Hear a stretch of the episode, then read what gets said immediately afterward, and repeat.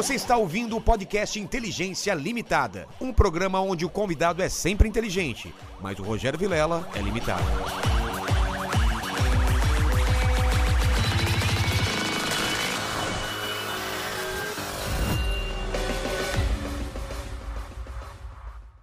Olá, terráqueos! Como é que você tá? Eu sou o Rogério Vilela e está começando mais um Inteligência Limitada, o programa onde a limitação da inteligência acontece somente por parte do apresentador que vos fala, porque sempre trago pessoas mais inteligentes, mais interessantes e com a vida muito mais.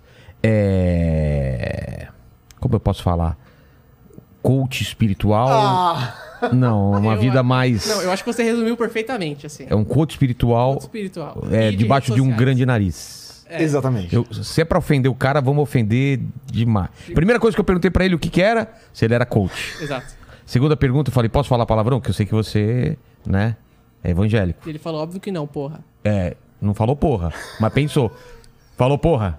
Não. Você não fala palavrão? Não falo. Nada? Nada. Merda, fala. Merda eu falo. Tá, beleza. Olha lá. Ok. Temos um passo. Temos um passo. Porra não. Não. Tá bom.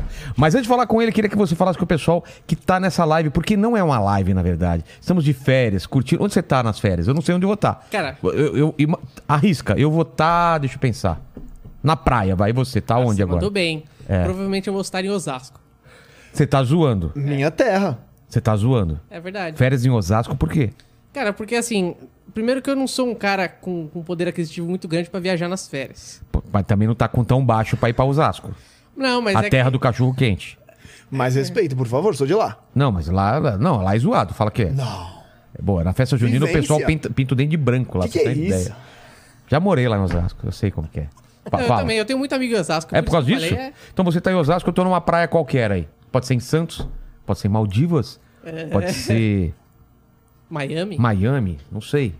Né? Então você que tá aí, cara, dê uma graninha pra ajudar, né? Faça um chat. Eu sei que a gente vai estar, provavelmente eu vou estar também no, no, no Superchat, ou você, ou alguém da equipe vai estar lá respondendo você. Então dá uma força pra gente, ajuda o canal, beleza? A gente volta daqui a pouco então, beleza? É Isso aí, nóis? fechadaço. Fechou. Então coloca aí no, no- no- no- na descrição aí uma mensagem de Bonita de, de, de incentivo? incentivo, isso. Colocarei. Na verdade, eu quero pedir a mensagem de incentivo pro nosso coach convidado. Gente, ele não é coach, só pra deixar claro, eu não chamo coaches aqui no programa. Então, se tem uma pessoa aqui que vocês acham que é coach, ele não é. Se fosse coach, a gente nem gravaria isso, não é? Exato. Então, Nick, obrigado por ter vindo. Que é isso, privilégio é meu daqui. Você trouxe alguma, algum presente Com certeza inútil? eu trouxe. Então vamos lá. E eu quis arriscar. É. O quê? Arriscar como? Cara, eu tenho medo de perguntar, mas parece uma munhequeira. Como chama isso? É uma Munhequeira? tala. Uma tala? É uma tala. Mas ele tá, num, tá em um tipo de. Eu trouxe um potinho, né? Um Pra ficar um potinho. pouquinho mais bonito. Mas é que a história é a parte legal. Era um presente inútil, então não podia trazer nada que pudesse ser usável. Claro. Mas essa é uma tala de um, de um menino de 16 anos, que ele tinha uma tendinite crônica em toda a extensão do braço. E a gente orou por ele, ele foi curado, e essa é a tala dele que a gente levou como lembrança. Pô, cara. Ele nunca conseguiu segurar nada com a mão, Ele com força. assim? Ele desenvolveu durante a juventude dele uma tendinite muito forte. Então ele tinha uma debilidade muito grande, então na escola ele não conseguia escrever direito. E na mão direita. Na mão Na, na mão que ele queria usar. Exatamente, na mão de escrita. Eu não sei se essa daqui é direita ou esquerda. E aí a gente é, orou por ele, ele foi curado, então, que isso é boa Pô. parte da minha vida. Então, é um presente inútil, mas com muito significado. Muito legal. Pô, obrigado, cara. Eu também tenho umas experiências assim, até estranho a gente falar isso, porque a galera vai falar que, pô, não rola, né? Sim. Leva no médico que é melhor, mas uma coisa não tem nada a ver com a outra, não né? tem. Não, não é porque você tá orando que não vai ao médico, não vai fazer exame, Exatamente. não vai tomar vacina. Agora, se você tem um poder na sua mão que você acredita, por que não usar? Exatamente. Não é? Exatamente. E ele, ele na verdade, tomava medicação. É, e ele, ele era um rapaz muito novo. Foi durante um, um culto que, que eu tava pregando. E ele veio. Ele, ele perguntou: ele falou, cara, você não pode orar por mim pra eu tirar minha tala?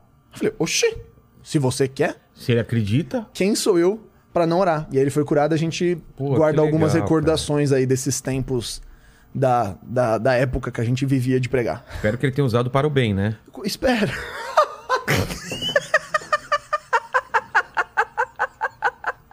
Imagina ele procurando. E a boa. pessoa, ele chegando depois. Mano! Você não sabe quantas punhetas eu tô batendo por dia agora! Que legal. Desculpa. Que fui eu isso? que fiz a Deixou piada. Deus, fui eu que fiz a piada, não foi ele. Hã? O convidado ficou envergonhado. Ficou, mas o- pelo mas Deus de sabe que fui eu que Minha fiz a margem piada. é muito mais alta. Tô, me, tô me soltando ainda. Pô, mas que legal, cara. E, e aí, qual que. Você, você é de lar cristão? Como que é? Porque Cara- minha mãe é. É do, da é igreja católica. Uhum. E eu sempre fui da igreja católica e mas depois de velho que eu comecei em igreja evangélica. Não, eu cresci em, em, em lar cristão. Meus pais, é, desde cedo, me levaram. Então, na verdade, não teve nenhuma parte da minha vida onde eu não estive na igreja. Ah, é? Nesses últimos anos. É, sempre estive, sempre foi parte central daquilo Nunca foi desviado? O pessoal Nunca. chama desviado, os irmãos desviado, né? Nunca. É, tanto que a minha história, na verdade, eu sempre fui o careta. Então, É? nunca fiz nada, nunca beijei, nunca fumei, nunca transei. Eu. Desde. que- Sim. Sempre? Sim. Caramba. Minha segunda namorada é minha esposa, hoje. Linda, maravilhosa. Mano, que legal. Casei virgem. Quanto tempo você- eu, tá gra- Eu casei há... Vai fazer quatro meses agora. Eu casei Na agora. pandemia? Durante a pandemia? Casar na pandemia é o esquema que é? perfeito. Você não gasta, né? A Pô, gente... que- cara, o cara é gênio, velho. É Não. coach. Tá dando. Ah, o, cara que- é coach, Fez ensinamento de coach. Case durante a pandemia que você. Foi ensinamento de coach. Não, a gente pode terminar um mas, checklist. mas vocês tinham marcado muito tempo atrás. Então, o que aconteceu? A gente... é, Antes mesmo da pandemia, eu noivei. Tá. É, Não, perdão. Quanto tempo vocês estavam namorando? Não, a gente, na verdade, se conheceu por um ano, namorou por um ano e noivou por um ano. Então, eu Tá. comecei a namorar a Bru.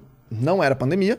Tá. É, a gente, durante a pandemia, eu noivei com ela, porque já tinha dado um ano, e não tinha mais por que esperar. Já tinha a grana, tinha pronta, a vida estava resolvida. Ela, eu já tinha me formado há muito tempo, ela, tinha, ela ia se formar na faculdade. Então a gente noivou, que é uma outra história que eles participaram do pedido. A gente levou uma equipe escondida para Ilha Bela. Eu fiz o pedido em Ilha Bela. Cara, que Então eu aproveitei legal. que ela marcou a viagem e eu levei cinco minutos pra me ajudar. A gente montou um coreto na praia com madeira que a gente trouxe de São Paulo e folhagem que a gente trouxe de São Paulo. O pessoal foi antes pra lá? Não, eles foram. Eu fui quinta, mais ou menos, eles foram quinta também. Passaram um dia, montaram tudo lá. tudo lá. E aí eu dei um gato nela pra gente ir no pôr do sol. A tia dela me ajudou a colocar vestido branco nela. Foi uma história Caramba. de cinema, a gente gravou tudo. E a gente foi pedir ela Tá lá. onde isso? Tá no meu Instagram e tá no YouTube. Pô, que legal, Que cara. foi o pedido que eu falei, ah, mano, merece fazer um negócio. Eu trabalho com produção de evento e com comunicação. É. Eu preciso fazer um mínimo algo legal. Ô, Aí. O, o Mandíbula, você já pediu a sua mulher, sua mina em, em namoro? Ainda, em namoro já. Onde? Em Osasco. Em Limeira. Não é tão ruim. A terra da laranja. Ó. Nossa, que legal, cara. Pô. Temos a história aqui de Ilha Bela, que fez um coreto na praia, e você. Mas- Em Limeira, onde? Onde Limeira, exatamente? No, do lado da churrasqueira, em uma república. Eu não entendi as risadas, o motivo das risadas. Não, eu achei. Eu achei conceitual. Eu achei, é, conceitual. É conceitual. É, cara, com certeza Era, não. era- era o sonho dela, cara. Imagino. Quando ela. Eu imagino ela falando pra mãe dela nova, assim, nossa, como eu queria uma churrasqueira, uma república em Limeira. Seria tão sonho. É um sonho. Toda mulher tem Eu algum imagino ela chorando na hora e falou: Cara, era tudo que eu queria, cara, do lado de uma churrasqueira em O Limeira. cheiro de alcatra subindo nela. E provavelmente um rapaz de, de bermuda. Os caras de sunga, não, de sunga, barrigona assim, porra. Parabéns, hein? Tinha plateia? Tinha plateia? Não, não, não, não. Ah. Não, tava, tava cheio de gente, mas ninguém ouviu. Foi, Caramba. falei só com ela. E você planeja casar com ela um dia? Ah, cara, essa pergunta é um tanto quanto delicada, né? Mas, cara, não, não, não é nem pelo casamento, é o seu planejamento pro pedido de casamento, onde vai ser. Porque, pô, de Limeira, você vai ter que, pô, como você vai conseguir. eu pensei, eu Superar pensei, o sonho da É. dela. Eu pensei uma praça em Piracicaba. Caramba. Pô, com carro da pamonha. Cada pamonha. Fala, pamonhas, pamonhas, pamonhas. Ela- você ela é- aceita. Ela é de Piracicaba, cara. Pô. É, aí, ó. Entendi. Mas é legal, né, cara, esse negócio de pedido de casamento, assim. É que eu sempre tive isso, mano. Eu, eu, e, eu e a minha esposa, que é a Bru, a gente sempre teve uma tradição muito grande de fazer datas comemorativas serem especiais. Então, pedido de namoro foi especial, aniversário sempre foi especial. A gente sempre teve uma cultura de celebrar. Então, isso sempre foi um negócio muito forte que eu tenho mesmo de tem que celebrar as coisas. Você não celebra as coisas, que as coisas passam batido. Então, fazer as coisas serem especiais. Eu falei, mano, pedido de casamento é, É. algo minimamente especial. Então, vamos fazer ser algo memorável. Então, a gente sempre levou isso, é filosofia de vida na nossa vida coach. Então, a gente tem esses pilares estabelecidos. Sempre celebrar. E o que mais? Que você possa contar também, né? Que vocês- É, não sei. Coisas que vocês combinaram que Não. é, você acha legal passar pro pessoal. Cara, além de, de, de celebrar todos Por os- exemplo, é, o lance de discussão, como vocês resolvem Isso é, discussão? uma, isso é uma regra. Eu vou perceber, eu tô começando a me achar coach pelo que eu tô falando. É, cara, eu Mas tô tudo tentando bem. transformar num coach aqui. É, Coach não, de mas relacionamento. vem, vem que, eu, lá. que, eu, que eu vou Tá. junto. A gente tem três regras de relacionamento, que é beabá. Você nunca vira o olho nem suspira, em nenhuma conversa, nem discussão. É, não pode virar o olho nem suspirar. Sabe quando você tá querendo ser tipo, Ah, é. ah, mano, putz, grila. Não, não, a gente não faz isso. Segundo, você não tem direito de esperar que a pessoa entenda o que você tá falando. Como assim? Não, tipo, mano, se eu falei um negócio e eu queria que você entendesse outro, e eu não entendi, a culpa é sua. Ah, é culpa de quem falou. A gente se comunica como crianças de 5 anos de idade. Eu quero isso, espero isso por causa disso. E parece bom, mas isso evita, mano, a quantidade de É, problema cara. que é bizarro. E terceiro, a gente nunca deixa de resolver um negócio na hora que ele acontece ou que ele precisa ser resolvido. Então não tem esse negócio de vamos conversar depois, ah, deixa pra depois, ah, depois a gente conversa. A gente para e conversa. Isso, cara, eu posso dizer, a gente tá há três anos junto, a gente nunca brigou. Caramba. Porque e- e- parece bobo, mas isso evita mesmo. Então, tipo, foi um negócio que a gente foi. A gente sempre conversou. é, e a gente tirou disso de um, de um cara muito legal, chama Danny Silk. Ele é um pastor de uma igreja chamada Bethel. E ele, ele administra relacionamentos e casais. E, e esses conselhos a gente falou, cara, isso aqui faz todo sentido. A gente realmente gostaria de ter esse relacionamento. E, mano, isso evita uma quantidade de treta, velho. Principalmente você falar a expectativa. Eu espero isso. Então, tipo, Bru, estou indo pro podcast é, hoje gravar, pô, é super legal tal. Meu, queria que você orasse comigo antes da gente entrar. Então, tipo, porque senão eu falo assim, nossa, você nem ligou que eu tava indo. Não, isso é importante pra mim.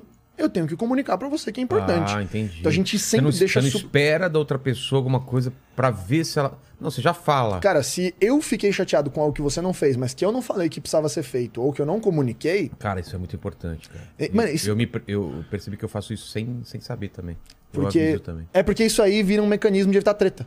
É. Tipo, você percebe que toda hora tem um desgaste, então você começa a evitar o desgaste. Então, a gente, a gente sempre foi muito, muito, muito, muito focado em, cara, a gente não vai casar de qualquer jeito, a gente precisa aprender o mínimo de relacionamento. E ela era da igreja também? Sim. A gente se conheceu, a história de como a gente se conheceu é engraçado. Eu tava na Bolívia, fazendo um trabalho missionário. Eu tava no interior da Bolívia, numa cidade onde você tem um grupo chamado Cotilhas, que são mulheres bruxas que deixam o cabelo crescer até o popô, com umas Pra- tranças. É perto lá da- do lago Titicaca? Não, não é. Titicaca? É. Não é. Porque elas vivem perto de uma cidade chamada Potosí. Essa Ah, tô cidade é uma cidade mineira. E eles têm alguma tradição, por não sei de onde vem, mas como as minas ficam debaixo da terra, eles acreditam que Deus manda da terra pra cima e o diabo manda da terra pra baixo. Então quando você vai entrar, se você Caramba. quiser jogar no Google, você coloca El Tio. Tem uma estátua de um diabo com um pênis enorme ereto e eles ficam fazendo oferenda. Então eles colocam cachaça, alguns fazem sangue Mano, pra, pra não morrer, para não não morrer na mina. Então, essas mulheres doido, crescem, velho. de certa maneira, em, em uma linha venerando El Tio, que é uma entidade El Tio? claramente do diabo. Nossa. O tio, que é o diabo. É. É, é o diabo, é um cara de ver- vermelho, com chifres, chifre, tudo. e com, com rabo, com tridente e o pênis pra fora. É uma imagem bem preocupante. E aí Pô, deve ser pesado o muito clima é, é lá, né? muito trash. Então, e tem várias lendas, né? Algumas, dependendo da, da, da mina, etc., algumas mulheres fazem relações sexuais com a estátua. E, mano, você vai num lugar muito trash. E elas Mas você sentiu esse clima? Não, é muito. Você muito. chegou a entrar nas É, não. minas? Não, a gente não entrou nas minas. A gente foi na casa dessas mulheres. Mas não pode entrar nas minas? Não, porque a cidade que a gente foi era uma cidade perto dessa que não Ah, tinha tá, mina, tá, porque tá. tinha um trabalho focado. Então, e, e era um clima muito trash. Tipo, muitas, muita casa é, eles abandonavam porque falavam que tinha um espírito. Então, tipo, a cidade ela era meio desconfigurada. Então, quase. Você acredita que aquilo atraía muita coisa pra lá? não é, é, Obviamente, elas elas davam uma abertura de legalidade, sem, Mas, sem mas dúvida. incorporar, incorporar e tudo mais? É que eu não sei quanto a gente pode entrar das histórias, mas. Claro que pode, cara. Mas lá manifestou. Não é, mano? Pô, pô, uma coisa favor, interessante. queremos entrar nessa Queremos nessa Então, entrar beleza. é. Manifestou demônio. Manifestou loucamente demônio. A gente começava a orar, começava a manifestar. E falava o quê? Falava Cara, que a mais posse. sinistra. Porque tem um lance. É, desculpa interromper, mas Que lance isso? de demônio é, territorial. Não tem o lance Hum. dos caras atua, do- de demônio atuar por território? É. Tipo, quando você consagra um território, como que é, É, essa isso história? geralmente é legalidade, né? Que você abre espaço. Mas o que, que é essa pra- legalidade? É quando legalidade as pessoas... é, é. Porque espaço não abre brecha. Quem abre brecha vai ser pessoas. Espaço que você fala o quê? Não, um espaço físico. Ah, não vai tá, abrir tá, brecha. claro, vai claro. ser a pessoa que vai abrir brecha ou que ela vai fazer aquilo ali. você pode ficar aqui... que é consagrar aquilo ali. Só que, cara, eu acredito em Jesus e Jesus limpa na hora. Então, mas lá não era muito um lugar de, de- da- do lugar era marcado. As pessoas, elas eram devotas à, à entidade. Então era um negócio muito trash. Tipo, da gente entrar na casa da mulher, sem brincadeira, tinha uma estátua. Se eu não me engano, era um sapo, né? Então tem uma mistura muito de, de, de, de uma de bruxaria, que é um pouquinho mais inca, azteca Sei. vai misturar com o catolicismo. Então, diferente da gente que vai. A gente tem uma, uma- as religiões brasileiras têm matrizes africanas que mergem com matrizes europeias. Então você vai ter um Wicca que é céltico. A gente não tem muita influência de coisas mais incas e astecas dentro do nosso panorama Brasil. mais Eles têm. africano. Tem nada de África lá. Ah, é? Tem nada de entidade africana, o- orixás. Eles, é, todo, todo, todo o mito deles é diferente. Tá. Então eu não fazia ideia do que a gente tava é, lá fazendo. Eu não sabia o que cada imagem significava, mas a gente tava orando na casa de uma mulher. Tinha um sapo de porcelana, o sapo explodiu. Explodiu enquanto a gente orava. Explodiu em vários Ele, pedaços. ele tava dentro de uma casinha, como se fosse mesmo uma casinha onde você coloca um santo, Ah, tá. uma, uma Nossa Senhora. Ele tava lá dentro, a gente começou a orar, pum, ele explodiu. Sozinho, sem nada acontecer. E aí a gente colocava a galera pra orar pela casa, pra orar pela, Mas o pela que- moça. O que, que significava aquele sapo? Te explicar? Ele era alguma entidade. Ele era alguma entidade que eles oravam e, e prestavam entidade, culto. A entidade estava dentro do sapo? Não, era alguma imagem que Ah, eles idolatravam. Era entendi. alguma entidade, algum deus ou algum espírito. Sei. E a gente começou a orar e, cara, alguma coisa foi quebrada, que eu também não vou ficar entrando na, na teoria. E aí, quando quebrou, você se cagou nas calças. Claro que não, fiquei com mais vontade Sério? de orar ainda. Porque a gente Mano, ô Mandíbula, você tá rezando num lugar que ele escreveu. Estoura esse, esse sapo. Quanto tempo você demora pra sair dessa casa? Milésimo de segundos. Eu, eu, eu, cara, eu acho que eu deixo até o celular. Eu Eu- olha que eu. Cara, o celular é foda. eu- eu- é a primeira, é a primeira coisa que eu pego. Mas no cagaço, eu acho que eu deixar o celular pra trás. Eu deixava tudo, cara. Eu deixava minha namorada pra trás, eu corria. Legal, pedido vai ser aonde? Bolívia. É Bolívia. Pode- Pedido vai ser na Bolívia. Mano, sério mesmo? Mas a galera que tava lá já era uma galera que tinha o mínimo de hábito, experiência a lidar com isso. Já tinha Ah, visto tá. isso. Porque a gente sozinho. sabia que era uma cidade muito, muito, muito trash. Vocês foram preparados pra uma batalha Não, a, gente espiritual. sa- a gente sabia que o negócio espiritualmente ia ser pesado. é, e e, e para quem nunca viveu isso, é muito difícil você entender o que significa. De, tipo, a- Eu, eu te pergunto porque eu já vivi isso, por isso que eu tipo, te falo. cara, é, é- é- você sentia mesmo no espírito que assim, cara, alguma coisa tá acontecendo. E não só nisso. Tipo, uma opressão, né, É cara? uma opressão muito pesada. É. Então, tipo, tinha muita gente que começou a sentir dor no corpo já em algumas horas lá. É, a, gente, a gente tinha uma menina que ela era muito sensível espiritualmente, então ela toda vez que tinha, esse, um- um- tinha opressão no lugar, tinha uma manifestação de opressão é, que era demoníaca, ela começava a tossir muito. Então eu te levava ela como, como se fosse um termômetro. Então a gente Ah. começava a orar e ela, ela, ela, ela- mas ela tossia de começar a engasgar. E ela não tosse por nenhum outro motivo, ela só tosse quando a gente começa a orar. Então, é, que é um negócio também muito particular, que a gente também não sabe porquê, mas a gente sabe que acontece. E é, é, ajudou a gente a entender muita coisa. E socialmente também, as cotilhas odiavam a gente, As- que eram essas mulheres. Ah, tá. as- Porque elas viam a as gente. bruxas. É, elas viam a gente e elas começavam a xingar a gente. Eu levei várias bicas. Tipo, da gente tá orando assim, do nada ela te dá um socão. Caramba. Ela te empurrar, ela começar a te xingar. E elas falavam um idioma que não era espanhol. Então, pra gente conseguir pregar ou conversar com elas, tinha alguém que traduziu o nosso português pra espanhol e do espanhol pro idioma delas. Então era tipo uma fila. Caramba. Então, tipo assim, era eu conversando com a mulher e a tradutora da mulher e a minha tradutora. Porque o espanhol nosso não era tão bom assim pra gente desenrolar. Mas o resumo dessa grande cidade boliviana foi que a gente teve uma casa que foi o lugar mais trash, que foi o lugar mais pesado, que a gente foi orar pra uma moça e a filha dela é, era uma criança, ela tinha duas filhas, uma delas tava, era, foi uma criança que estava em estado vegetativo. Então ela era uma criança que não ela, não. ela não falava, ela não via, ela ficava só deitada e ela tinha uma, uma debilidade muito grande é, nos movimentos. Então a gente foi orar lá e ela pediu, pô, pode começar. Pode- Podemos orar por você? Super, pum, deu laranja pra gente, conversamos tal. E aí a gente perguntou, né? Se a gente. é, o que a gente podia fazer. A gente tava com um centro médico, obviamente. A gente, a gente sempre leva centro médico, entretenimento para as crianças, apoio alimentício. Então a gente vai com isso e também para fazer evangelização. E aí essa moça falou que queria uma oração. A gente falou, da hora, legal.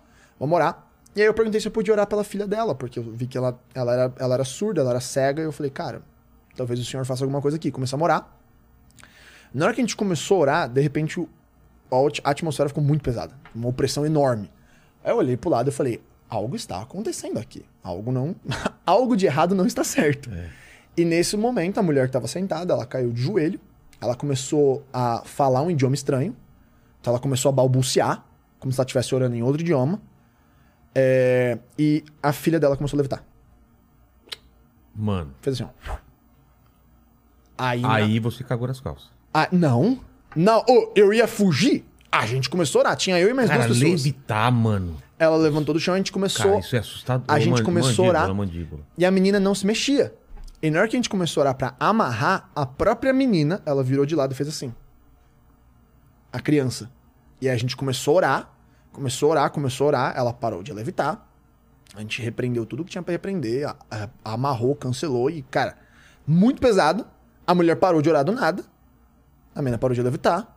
Eu com uma cara de, pelo amor de Deus, o que que tá acontecendo? Uma das meninas que tava com a gente, aterrorizada, como foi o dia mais assustador da vida dela. Na hora que a gente terminou de orar, a mulher simplesmente levantou, como se nada tivesse acontecido. Ela levantou, obrigado por essa oração.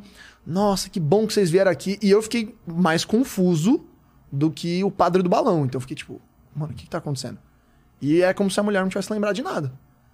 Aí, mano, a gente pegou as coisas, foi embora. Era literalmente uma das últimas casas da rua. Esse foi o nosso último dia lá. E aí a gente ia fazer um culto lá de encerramento. E eu falei, mano, isso aqui tá trash Mano, até demais. Então foi, foi. Foi. A gente ficou três dias lá. Foi muito, muito sinistro. Da gente não conseguir dormir, velho. Às vezes, porque era muita opressão. Então, e, e o mais louco, nenhuma igreja que ficava aberta lá ficava aberta por mais de seis meses. Elas fechavam.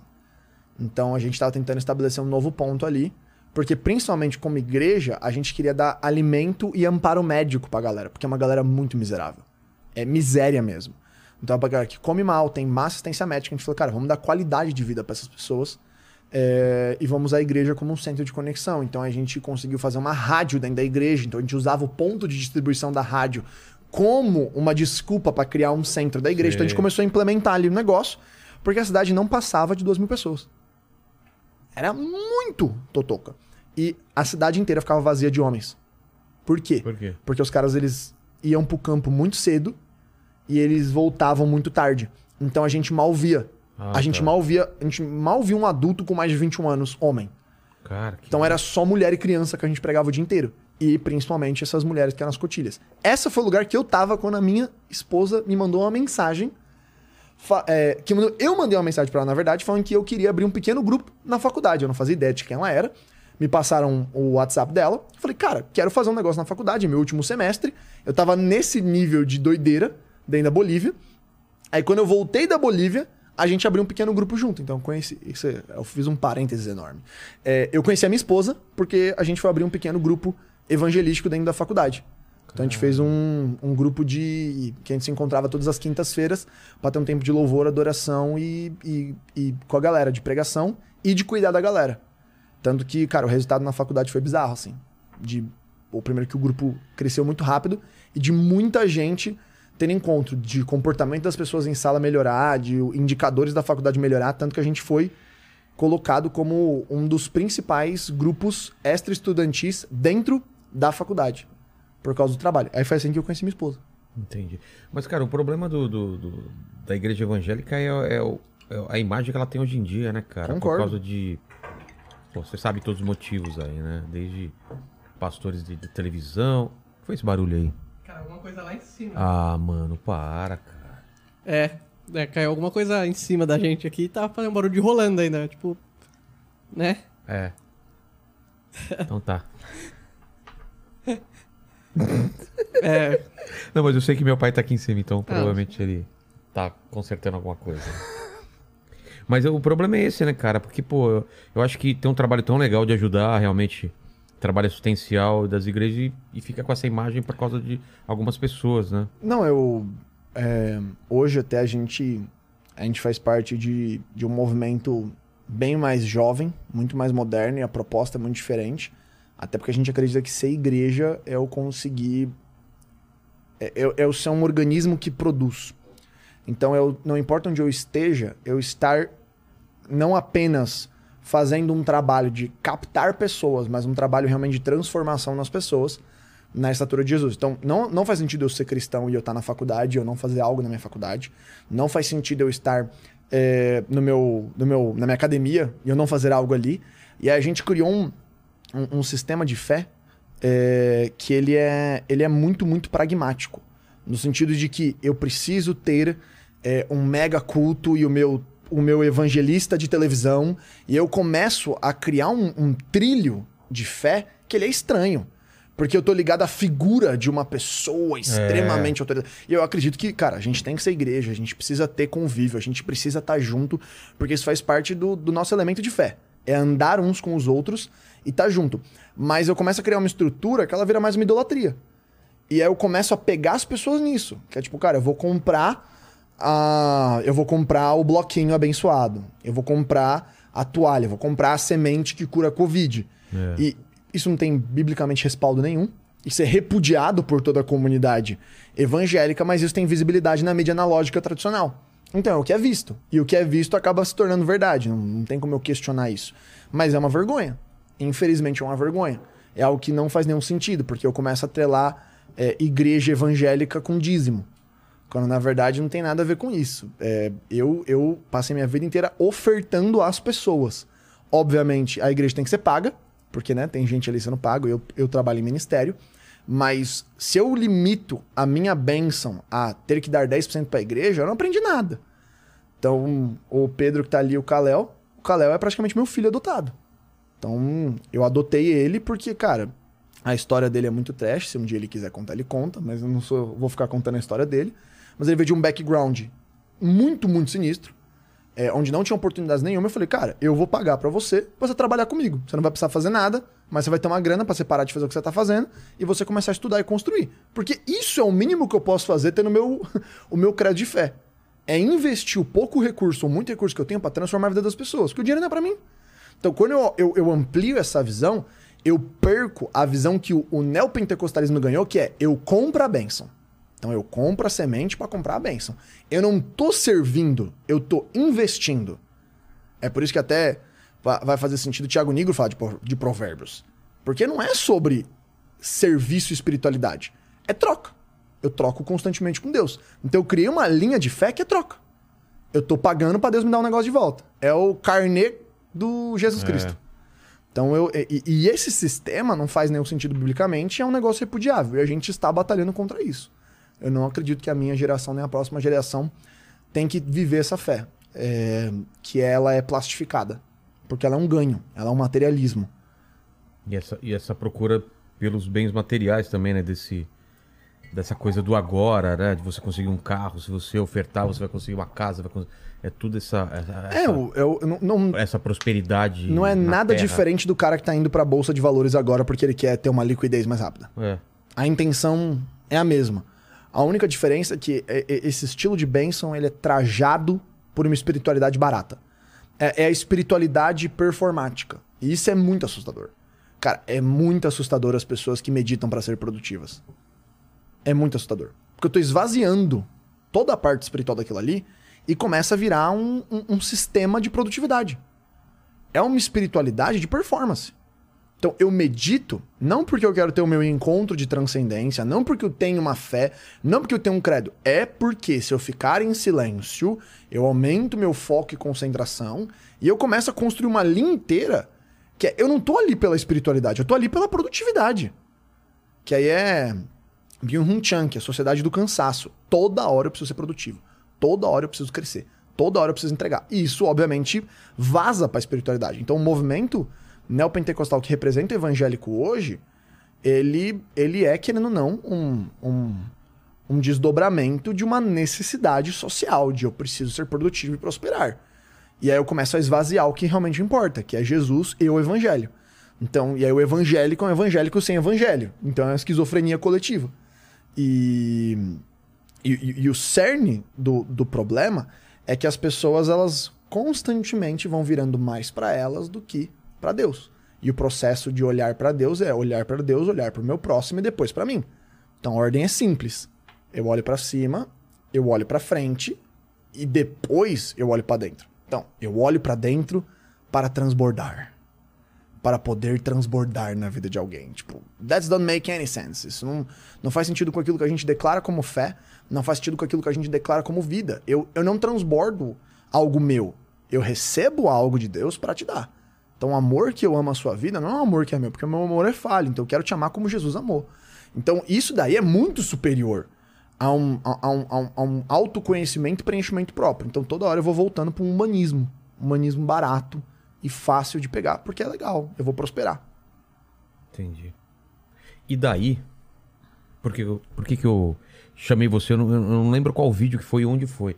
Mas eu vi você falando de rede social. Uhum. E, e on- onde se encontra, então, esse seu trampo com rede social? É uma com- volta enorme. É, então. É, eu cresci é, dentro de um. Mas basicamente eu vi você falando que o Instagram ia acabar em um ano e meio. Vai, Depois, vai. depois a gente chega nessa parte. Tá mas bom. Conta esse background. É, a- a- o, o fluxo inteiro é. Eu, eu sempre, na verdade, tive uma vida é, cristã.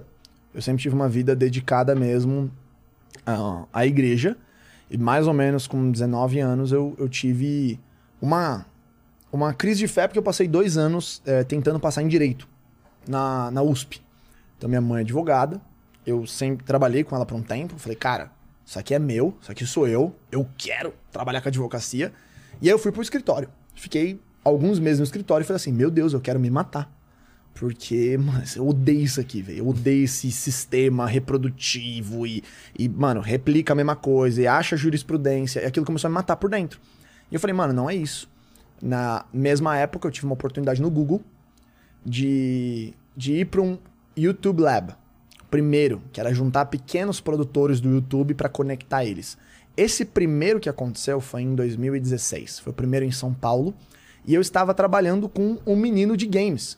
Ele jogava um jogo que era um jogo de batidas de carro.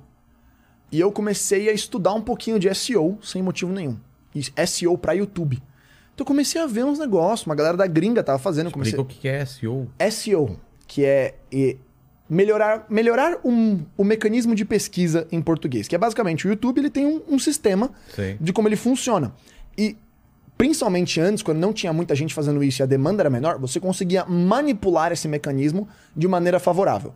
Então você tem descrição dentro de um vídeo do YouTube, você tem título, você tem tags e todas essas coisas, elas mostram pro YouTube quais são as palavras e temas que você se conecta. Então, basicamente, ele dá um destrinchamento das possibilidades de tema dentro daquele vídeo. Junto com isso, ele vai misturar um ranking de performance do vídeo, de quanta aceitação ele teve, e ele vai fazer esse bololô para indicar o vídeo para mais pessoas. Se você deixa esse mecanismo de pesquisa afiado e melhora isso, você consegue linkar o seu vídeo a outros vídeos do YouTube. Tá. E foi isso que eu aprendi a fazer. Então, que é chupinhar view. Então eu conectava com alguma coisa maior e conseguia sugar na indicação do vídeo sugeridos. Porque hoje quase metade do fluxo da plataforma funciona em cima de vídeos sugeridos e da homepage, que é onde a maioria das views elas aparecem. Podcast, na verdade, videocast no YouTube, só tá dando certo por causa de homepage. Ah, é? Que a pessoa vê a homepage ali, aí tem uma headline chamativa, então tipo, comeram a minha perna. Aí você, ah, comeram a minha perna, vou clicar lá e se assiste. Então sempre é um negócio É. absurdo. Mas por quê? Porque eu pego a pessoa dentro do, do fluxo de visualização dela de página ou de vídeo sugerido. Tá. Então eu aumento o clique. Isso faz com que a pessoa clique mais. Eu aprendi a manipular isso.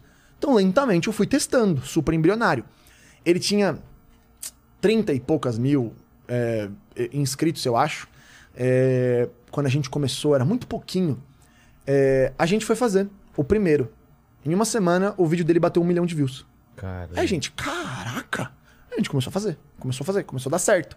E aí, chegou uma hora que eu tava fazendo parceria com ele já. Ele tava bombando de inscrito, crescendo muito rápido. E aí teve essa oportunidade de YouTube Lab. Ele foi chamado, mas ele era de Curitiba, eu sou de São Paulo. Ele falou, vai no meu lugar. Eu falei, não trabalho no seu canal. Ele falou, tudo bem, vai com o meu diretor. Eu, tá bom, vou como seu diretor. Fui como diretor dele, sentei lá, sem canal. O canal, obviamente, eu não trabalhava com ele, eu só fazia o SEO dele fiquei lá, representando o canal dele. Me colocaram numa mesa. E durante o YouTube Lab tinha uma competição pra ver quem era o melhor youtuber. Final da história, eu ganhei a competição de melhor youtuber, Sem sem, ter um canal e sem ser um youtuber. E, só que eu aproveitei aquele evento pra fazer networking com a galera e pra pegar cliente. Então eu sentava na mesa e falava assim: sabia que dá pra melhorar suas visualizações? Eu consigo fazer aqui um negócio chamado SEO, Search Engine Optimization, e consigo melhorar pra você. E fui vendendo meu peixe. Eu fiz vários contratos de 100 reais, 200 reais. Tipo, nada, porque eu só queria a galera. Então, eu trabalhei com o maior canal de gramática, o maior canal de veganismo, só que eu era ruim. Tô fazendo um trabalho, cocô. Só que eu tava tentando pegar essa oportunidade pra aprender. Eu queria ver os números deles, eu queria ver como era o fluxo de visualizações deles, então eu fui aprendendo muito. E com isso eu entrei numa crise. Eu falei, cara, que direito caramba. O negócio mesmo é eu fazer comunicação. E aí eu tava prestando USP, minha nota de corte era enorme, porque eu tava no cursinho e eu pagava o cursinho dando aula no cursinho. Então eu não tinha grana, peguei uma bolsa de 80%, pagava o resto dando aula pra galera do cursinho. Então eu dava aula de, bi- de biologia, dava aula de química, dava aula de física, dava aula de história, dava aula do que a pessoa precisasse pra ela, e ia pagando meu cursinho com isso. Minha nota de simulado era muito alta, muito alta mesmo. Então, nota de direito era 61, eu tirava 71 na FUVEST na época, que é uma nota bem alta que você passa até em engenharia, dependendo do, do ano de corte.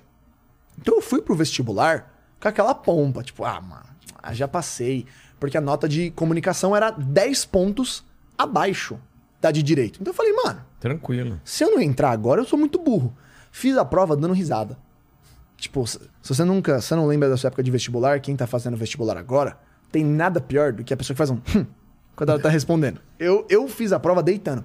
Saí, bati palma, celebrei com a minha mãe, falei, passei. Fui corrigir o gabarito 62. Falei, tô dentro. Pum. Celebrei tal. Passou a lista. Meu nome não tava. Aí eu, peraí, pera lá, o que que há? Fui começar a ir atrás. Fui pegar o gabarito oficial. Eu tirei a pior nota em cinco anos prestando vestibular. Então, eu tirei 42. Foi pior do que a minha nota no segundo colegial, que eu tirei 45. Caramba. Aí eu fiquei. des- Eu fiquei, mano, abalado. Eu falei, velho, fiz dois anos de cursinho. Fui pra um curso mais baixo, não consegui passar. Não tem outra faculdade. Aí eu tive a primeira vez, acho que eu, eu e minha mãe brigamos. Eu falei, mãe, não vou fazer faculdade. Eu vou viver da minha arte na praia. Batemos boca, brigamos tal. É, alguns dias depois ela me mandou o curso da Belas Artes, do Centro Universitário Belas Artes aqui em São Paulo, que é uma faculdade muito boa, mas também muito cara. E eu passei a minha vida inteira fazendo cursinho, falando que eu nunca ia fazer uma particular. E que eu não tinha nem condição de pagar ela. Aí eu fui fazer a prova porque eu vi que tinha bolsa pra quem passasse em primeiro. Fui fazer a prova. É, fiz o vestibular, terminamos, saiu dois dias depois, passei em primeiro lugar. Peguei bolsa, fui estudar na Belas Artes mídias sociais digitais, que era um curso super novo no MEC, o único curso desse curso do MEC com nota 5. Entrei lá, falei, beleza, quero trabalhar com isso, vou estudar isso. E exatamente quando eu entrei, foi que começou a história do Bailinho da Paz, que é o que é a grande parte polêmica e legal. É, que era uma reunião de adolescentes que a gente fazia, que em alguns meses passou de 30 para 1020 pessoas, e a gente juntava uma galera para evangelizar. Só que era completamente clandestino e completamente selvagem. Como assim, Então, clandestino? eu não tinha muita estrutura não, era vamos pegar um espaço, vamos juntar uma galera aí E vamos? e vamos esperar para não pegar fogo, né? A polícia baixar. E foi muito legal, por muito tempo. E quando começou o bailinho, começou num cinema de um, de um condomínio. Me chamaram, não tinha nada a ver, nem foi uma ideia minha. E a, a galera foi um pequeno grupo, pequeno grupo de galera evangélica, jovem, adolescente ali e tal, pregando. Terminou o negócio, eu tinha acabado de voltar do Piauí, é, onde eu tive experiências muito parecidas com essa da Bolívia. Então eu fiquei 10 dias no Piauí e eu tive essa. Cara, eu tive uma crise de fé. Porque a gente andava na Bolívia, a gente fazia pilhas de bengala. A gente orava pela galera, a galera começava a andar. A gente quebrando cadeira de roda, tipo, selvagem, cego, gente cega começando a ver. E eu voltei pra ela e falei assim, mano, tudo que eu vivi até agora dentro da igreja é uma mentira. Eu sou uma mentira. E eu voltei em crise, crise. Falei assim, mano, como é que eu nunca vi isso antes? Como é que eu nunca orei por isso antes? Tipo, o que, que eu tô fazendo com a minha vida? Voltei com a cabeça a milhão. Me chamaram pra esse negócio, terminou o negócio, fui orar pra uma galera que tava com, com dor. Teve uma galera sendo curada, foi super legal. Segundo bailinho, me chamaram pra pregar. Foram já 60 pessoas. O negócio foi crescendo. Quarto tinha um 100. No sétimo tinham 300 e poucas, ou 200 e poucas, agora eu tô perdendo os números. Fomos pra um galpão, ganhamos um galpão, reformamos o galpão, fizemos elétrica do galpão, fizemos hidráulica do galpão, decoramos o galpão, limpamos o galpão. Era o segundo andar de uma fábrica elétrica. Então a gente teve que limpar todos os chão- chãos, a gente fez o banheiro, que não tinha hidráulica, fez a fiação. E era super seguro, era só um varal com 240 lâmpadas que a gente montou o cabo. Qual é a chance de pegar fogo? Imagina. E a decoração inteira eram o quê? Pallets velhos, Nossa. ressecados. Então, segurança em primeiro lugar. É, E lotou. Começou a lotar, começou a lotar, começou a lotar. A maioria desses testemunhos de fé é, vem disso. E, e aí, nesse momento, eu fui desenvolvendo também essa parte de consultoria durante o bailinho. E aí chegou uma hora que Deus mandou eu sair do bailinho, eu saí. E eu falei, cara, agora é hora de começar a trabalhar mesmo com, com mídias sociais. Então eu já tava na faculdade. É, e eu tava fazendo bailinho, só que o bailinho era a minha prioridade. Então eu, eu pegava os clientes pra aprender. Eu não tava nem aí por dinheiro, porque eu vivia quase que nem um morador de rua. Todo o meu dinheiro eu investia no bailinho. é, eu ia de skate pra faculdade. E só que eu, eu moro é, na. Eu moro do lado da USP. Tá. E a Belas Artes é na Vila Mariana. Cara. Então eu pegava um ônibus até a Consolação e eu ia da Consolação até a Vila Mariana de skate. Porque eu não tinha dinheiro pra pegar o metrô. Então. E aí nesse processo eu comecei a, a, a dentro da faculdade, desenvolver algumas coisas com os professores. Então eu sempre tive a política de coloca a sua cara a tapa, joga o truco é, e vê o que acontece. E, então eu me envolvi em startup, me envolvi em projeto da faculdade, comecei a trabalhar com gente da faculdade. Só que provavelmente no meu primeiro um ano e meio de trabalho, todo, todos os meus clientes que eu tive me odeiam. Porque eu trabalhava muito mal. Muito mal. Porque eu era muito novo, tava aprendendo, tudo era muito hipotético, a gente não tinha muito si- sistema, e eu comecei a usar a faculdade para criar sistema. Então, criei um sistema de planejamento, criei um sistema de organização de, de público, refiz um sistema de persona, é, que hoje a gente está usando dentro de agência até, que é uma persona adaptada para rede social. E eu comecei a usar esse tempo para criar. Tanto que depois do segundo semestre já, eu cabolava a aula para biblioteca. Porque a aula era chata, então eu, eu ficava 10 minutos, viu o que o professor estava falando, começava a dar um saracutico em mim, eu levantava, ia para a biblioteca, pegava uma pilha de livro e ficava lá, até 10 minutos antes da aula começar, a aula terminar, voltava, sentava, pegava a chamada e, e fazia isso, tipo, três, quatro vezes na semana, é, dentro da faculdade, até abrir a minha agência. Então eu comecei a crescer é, em cima de redes sociais. E como eu tive muito tempo para testar em muito nicho, então eu trabalhei com coach é, de inteligência emocional. Pô. Trabalhei com gente que era youtuber, influencerzão mesmo, que trabalhava com conteúdo kids. Então eu peguei uma piscina enorme de dados e a gente começou a processar os dados para criar padrões. E aí a gente começou a criar realmente inteligência. Até depois de sair, já com uma agência, eu fui de cabeça em mercado de casamento, que é um poço de dinheiro. Falando como alguém que casou, casamento é mais caro que qualquer outra coisa que você vai fazer na sua vida. Só que tem muita grana. Então eu conseguia cobrar um valor muito alto da galera por resultados muito pequenos. Por quê? Porque se a pessoa fechar um contrato de assessoria, é 10 pau. Um espaço de casamento é 20, 30 mil. Vai fazer o quê? Não, pra fazer o casamento. Então, se eu for fazer. Não, isso é o, o que eles cu- custa pra você contratar eles. Sim, sim. Então, eu cobrava 3 mil mensal pra fazer toda a parte de estratégia de redes sociais pra eles. Se eu fechasse dois Ah, que Hoje em dia clientes. tem essa parte da rede social. Quando eu casei nem tinha isso, cara. Se eu fechasse dois clientes pra eles, pô, que lucro. Então, eu era um resultado que era fácil de entregar e era um valor muito alto. Então, eu fui me especializando, me especializando, me especializando, consegui criar é, verba para conseguir trabalhar. E exatamente é, nesse processo, eu apostei com uma pessoa que se chama Titus Liu, que é um- uma das pessoas que é cabeça no- na agência que eu trabalho hoje, que era, né? Ele saiu da agência, que é a Big Wave. Eu falei assim: ó, se vocês me derem o YouTube de vocês, em três meses eu aumento 15% da view de vocês, sem vocês fazerem nada. Vocês não precisam postar nada, vai aumentar. Aí eles fecharam a aposta, eu fiz meu trabalho, subiu 25%. Aí eles me chamaram pra conversar, me fizeram uma proposta e eu tô lá nos últimos três anos trabalhando. Isso foi no começo de 2019, é, que foi logo depois que esse projeto de, de agência, na minha parte, faliu. Por quê? Porque eu tinha uma pessoa que trabalhava comigo, ela me dava todo o suporte, e ela me enganou por alguns meses. Ela falava que estava fazendo trabalho e não estava. Então, de repente, uma cliente me mandou uma mensagem brava, falando assim: faz dois meses que eu não recebo nada, xingando um monte. Eu falei assim: como assim faz dois meses que você não recebe nada? Semana passada você recebeu. Planejamento, relatório, pá. Não, não recebi. Aí eu fui ver cada cliente. Nenhum cliente recebia nada. E aí eu comecei a ter vários contratos cancelados. Tive um prejuízo de quase 20 mil reais numa tacada só. E quebrei. E aí foi quando eu comecei a trabalhar nessa outra agência, que foi onde a gente desenvolveu esses outros sistemas que levaram a gente a falar que o Instagram vai acabar, e vai mesmo. É, e todas essas, essas confabulações. Então a jornada foi uma jornada de fé até começar a trabalhar muito com, com a parte de mídias. E hoje a agência que eu trabalho é cristã. Ah, é? Ela não é uma agência cristã, ela é formada apenas por pessoas cristãs. Isso quer dizer Então- o que pra, em relação ao trabalho? Porque a gente atende qualquer um, Ah, mas tá. os nossos valores são intransponíveis. Então, Você não vai fazer um trampo pra um político que você sabe que o cara é sacana, por exemplo. nem para uma campanha que a gente acha que é mentirosa, nem Ah, para um tá. negócio que deturpe valores nossos. Então a gente é, a gente não é uma agência crente, mas todas as pessoas ali têm valores muito sólidos. Então, até porque eu nunca consegui me desvincular mesmo dessa de- desse lugar de fé, que sempre foi a parte principal para mim. De, tipo, cara, sempre a prioridade foi Jesus, então eu só fui adaptando e e eu creio que sempre foi um negócio de Deus. Tipo, Deus que abriu as portas, porque a, a história da Belas Artes não faz sentido. Nenhuma dessas, dessas transições que eu passei, elas fazem sentido se você for olhar de uma maneira natural.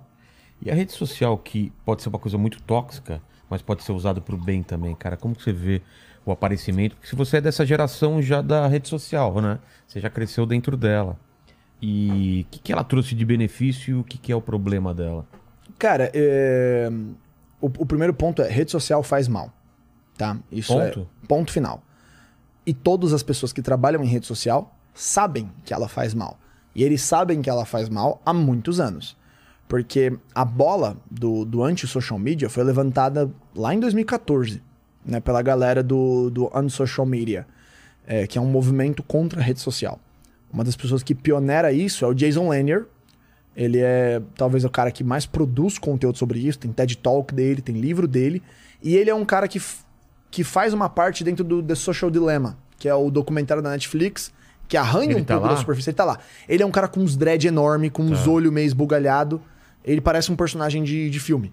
É, e ele é um, é um excelente programador, hacker e, e desenvolvedor. Muito bom mesmo. E ele percebeu que o negócio estava começando a tomar uma proporção muito, muito sinistra. Tipo assim, nós estamos manipulando o comportamento das pessoas em escala global. E nós estamos felizes em ganhar dinheiro com isso.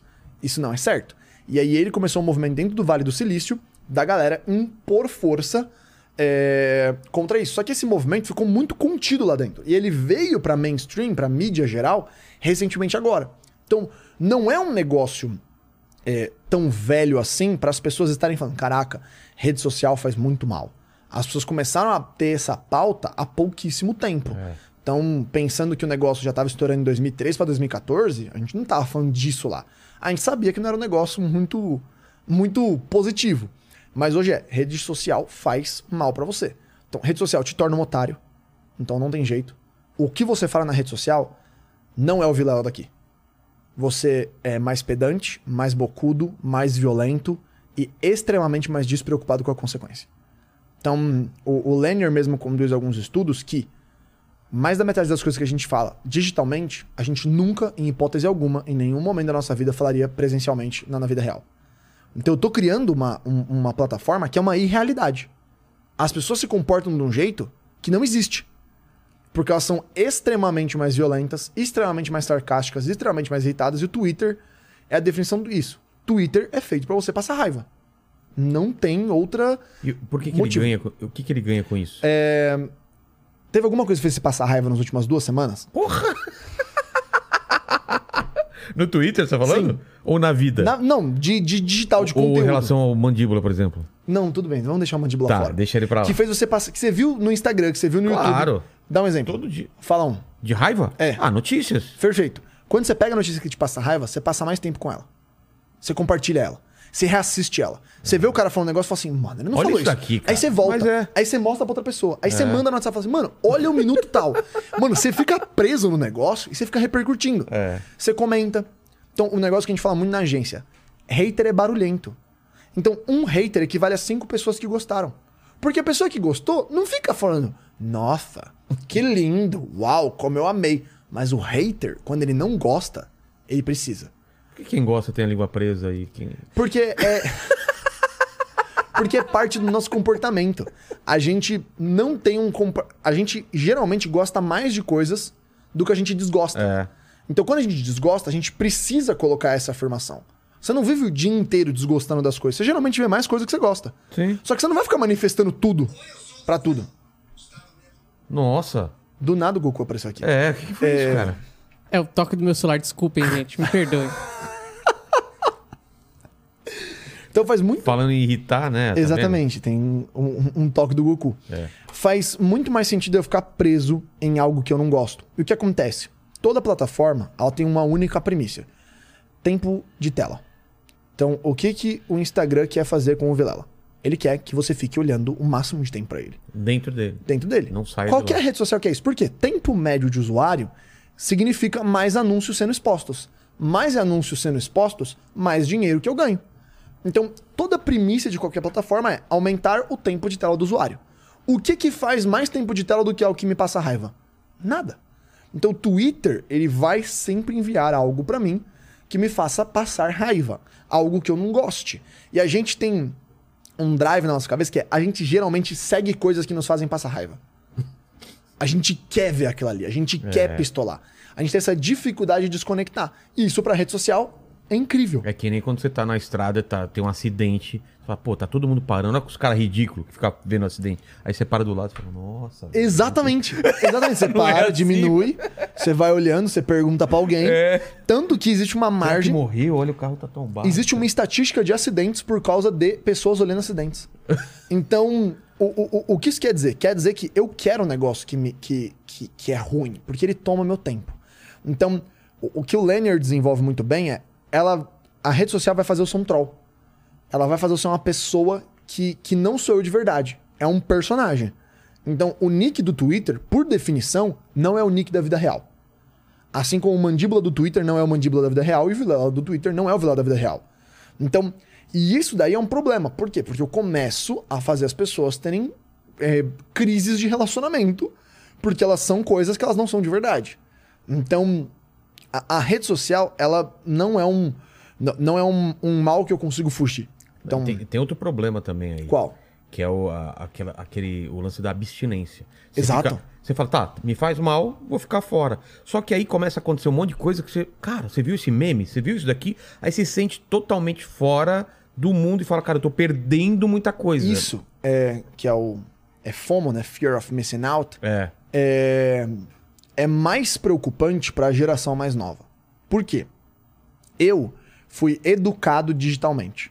O que isso quer dizer? Quer dizer que quando eu tinha 12 anos eu ganhei um celular e a minha educação formal foi com um aparelho digital na minha mão e os relacionamentos. Quanto mais eu volto atrás no tempo, as pessoas estão sendo formadas digitalmente. Então, qual foi a última vez que você não viu um bebê de dois meses com tablet? tablet agora é igual chupeta. É, Não tem como você ser pai sem ter tablet. Com certeza. Porque, irmão, se, se Sem eu- tablet você não consegue fazer nada mais. porque você tem que deixar lá. Então, É. só que a criança tá criando uma extensão de pensamento e de, e de relacionamento. Então, a galera hoje, se você for pegar um- um- uma galera mais nova, é muito mais precoce. Você conversa com um adolescente de 12 anos, de 11 anos, o papo dele é precoce. Ele é, ele é precoce no problema, ele é precoce na realização. Por quê? Porque ele tá sendo adultizado. Ele constantemente está sendo adultizado. Ao mesmo tempo que eu tenho um retardo da total maturidade. Que é agora, se você for ser a galera mais maluca de psicologia, vai falar que a adolescência termina com 21 anos. Caramba! Porque a pessoa, ela tá sendo retardada também. Não retardada de retardo, Sim. mas ela tá sendo atrasada. Atrasada. Então, eu tenho uma esquizofrenia que é, eu tenho um adolescente adultizado e um jovem infantilizado. Isso no mesmo trilho de Mano, crescimento. que doideira, cara. isso é sinônimo de digital. Porque a minha atenção da galera da minha idade, eu tenho 23. É, eu sou novo. A galera que é 18, 24 tem um funil de atenção de 8 segundos. Mano. É a atenção de um peixe dourado. Um peixe dourado tem uma memória de curto prazo de 8 segundos. Então, a gente, um peixinho dourado, não tem diferença nenhuma.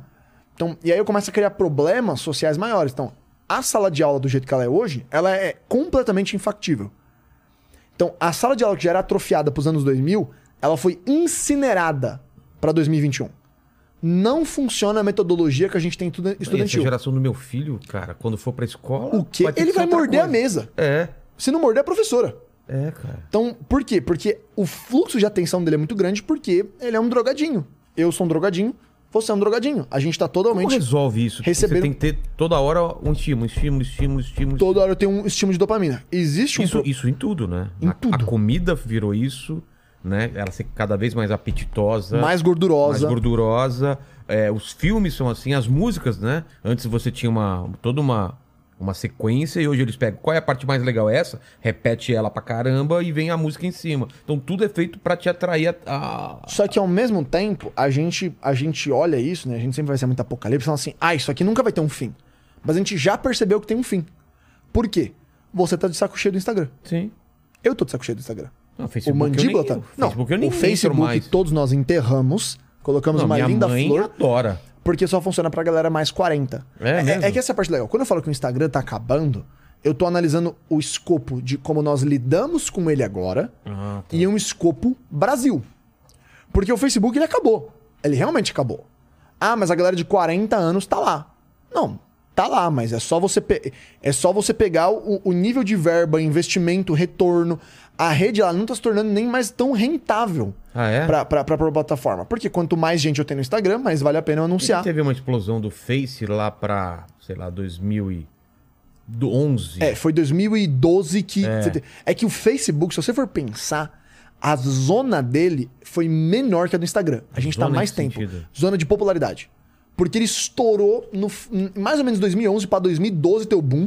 É. Só que em 2014 eu já comecei a ter um movimento de, de saída pro Instagram. Por quê? Porque a dona Célia, Sério. né, dona Neide, mãe do Ah. Claudinho, começou a seguir começou a seguir ele no Facebook. E aí o meme do Mortandela que ele, que ele compartilhava não funciona mais muito bem. As coisas que ele queria postar não é legal, porque ele não quer estar no lugar que a mãe dele tá, que a avó dele tá. Então, a, porque sempre toda tendência, né? Todo movimento de tendência, ele é um movimento jovem. Então, tipo, não existe isso. Então, você vai pegar, tipo, bandas que deram certo é, e popularizaram. Ah, qualquer cara que fala, não, é que rock é bom. Não, irmão, quando você ouvia rock, você era moleque. Você que tá com 40, 50 anos, você ouve rock porque ele era o One Direction da sua época. Do mesmo jeito que o Justin Bieber é agora. Do mesmo jeito que K-pop é agora. Porque todo movimento de massa, ele é adolescente jovem. Não existe não existe um outro formato, porque eles têm energia até pra dar o drive e eles conseguem fazer a organização de grupo. Então, como a galera tava indo embora, a galera começou a ir pro Snapchat e pro Instagram. Porque, mano, eu não quero ver o GIF de Nossa Senhora na minha timeline o tempo inteiro.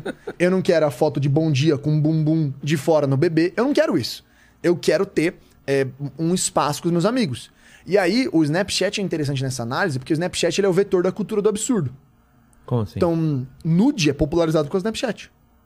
O hábito de Sumia, mandar né? nude, ele é muito ele é muito potencializado por causa de uma rede social que favorece isso. Por quê?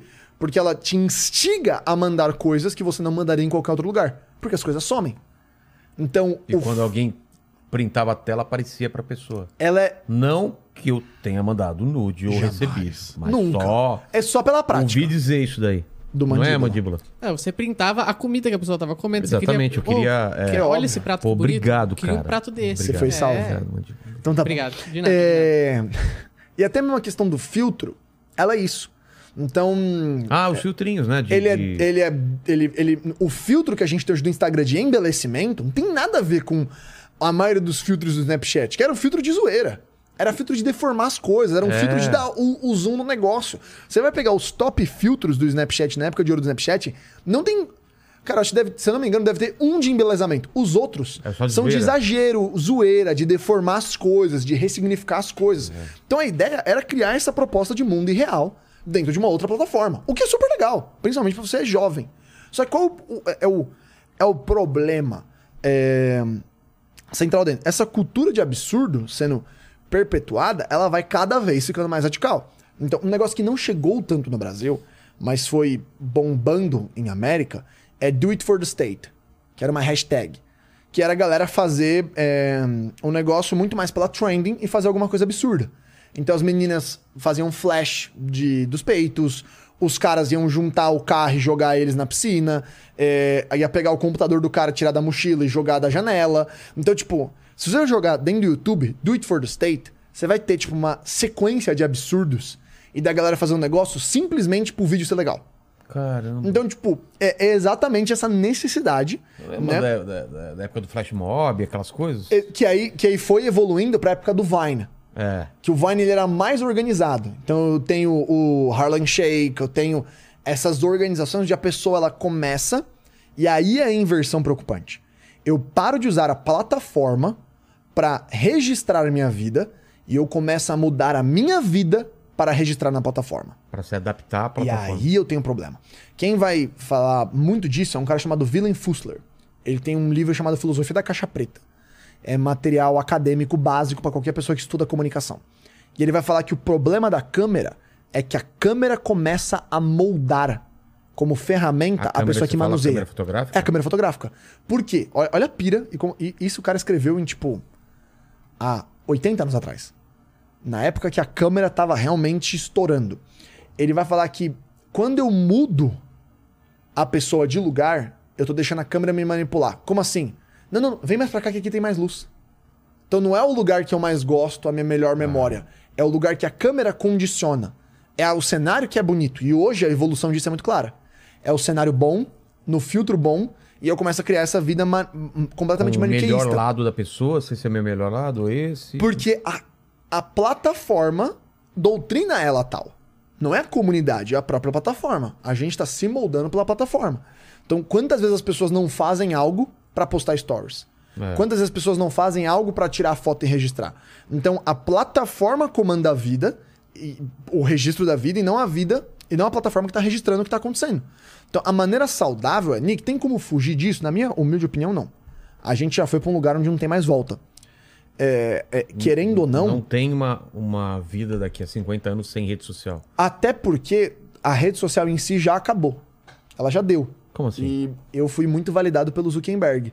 Porque a proposta do metaverso é, é- é uma outra pira.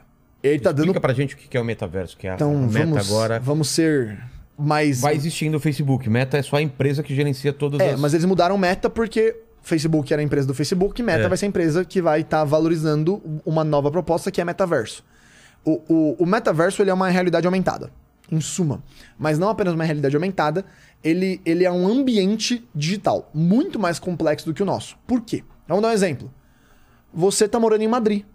Você ficou espanhol, chique, fino, caro, quero comer um queijinho, quero tocar um violãozinho flamenco, quero ficar em Madrid. Eu, por exemplo, gosto muito mais de frio. E eu tô lá no Alasca, na minha cabana, bonita, com meu alce de estimação chamado Carlos, tomando chá quente com marshmallow.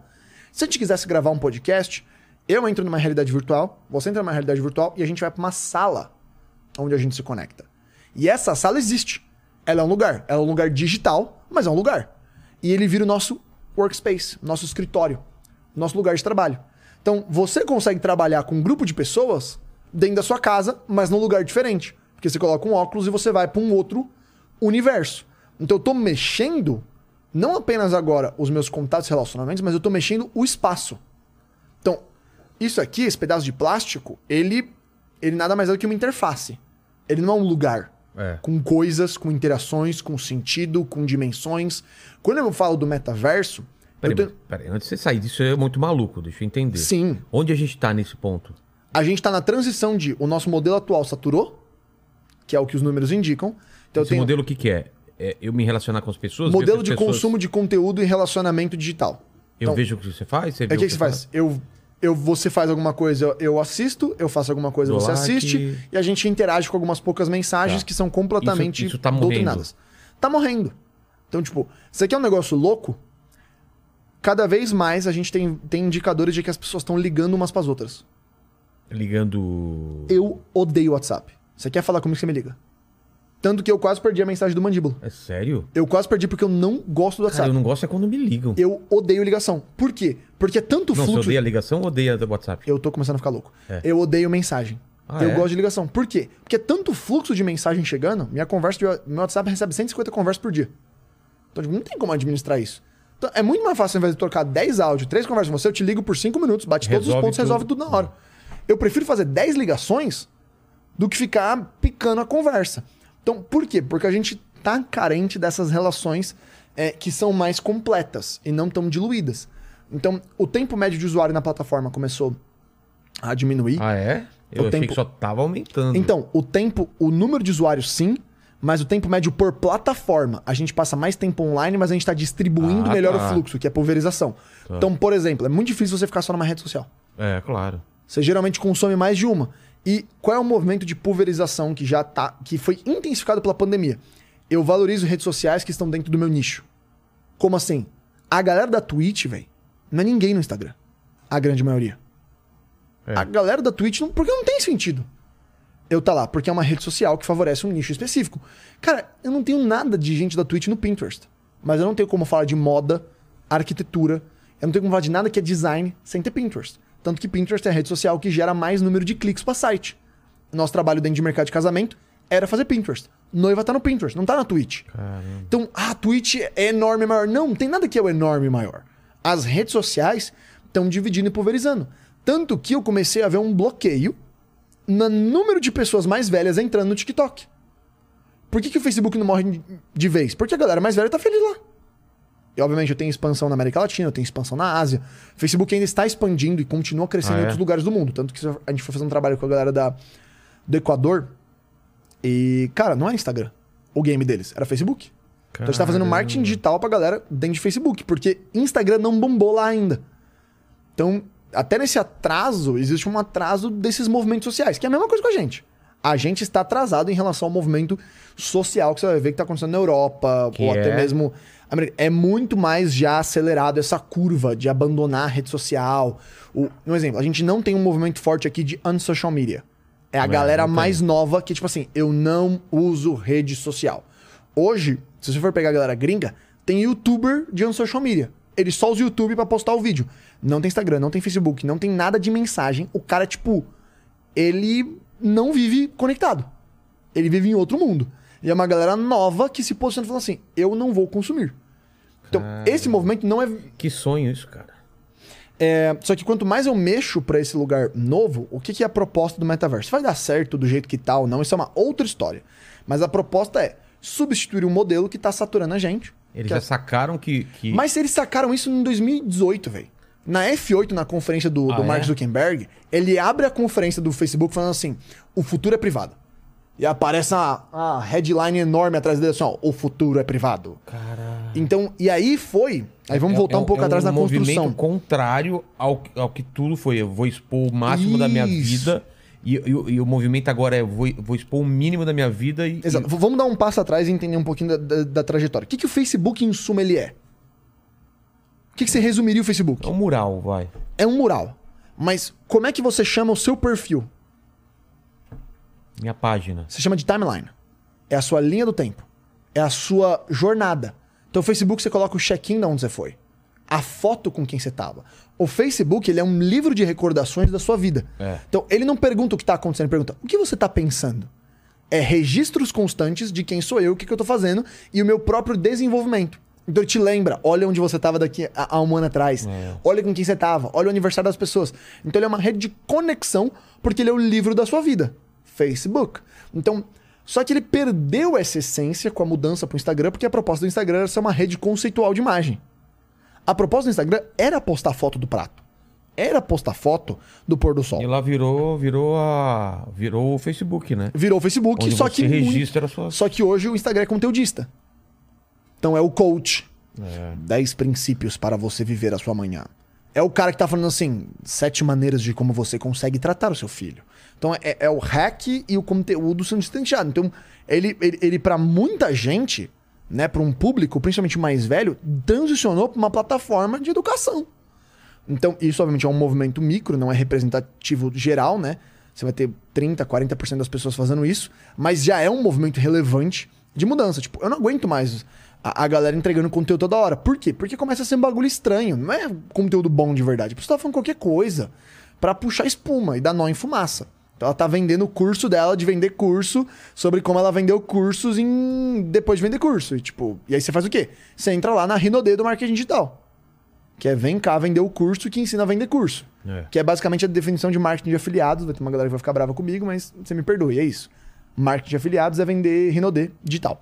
É, E quando eu olho para essa, pra essa deformidade que o Facebook virou, é, em si, o Facebook ele era para ser uma rede social muito mais conectada e relevante, perdeu por causa dessas mudanças e a gente começou a se desconectar. Então, o que, que o Facebook fez tirando o like? Incentivar o uso de comentários. O comentário virou o novo like, porque é a única métrica que eu via. Por quê? Porque é a métrica mais, mais relevante. Então, o que, que o Orkut inteiro era feito? Depoimento. É. Depoimento é o quê? Comentário. Então eu ficava tecendo textos enormes. Cara, não tem mais textão no Instagram.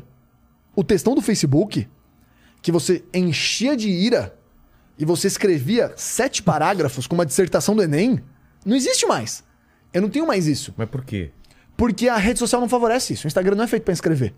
O Instagram, meu, o meu like é um ah, double tap. Instagram, pensei que era do Não, Facebook. é porque o Facebook eu tinha isso, no Instagram não tenho mais. Ah, tá.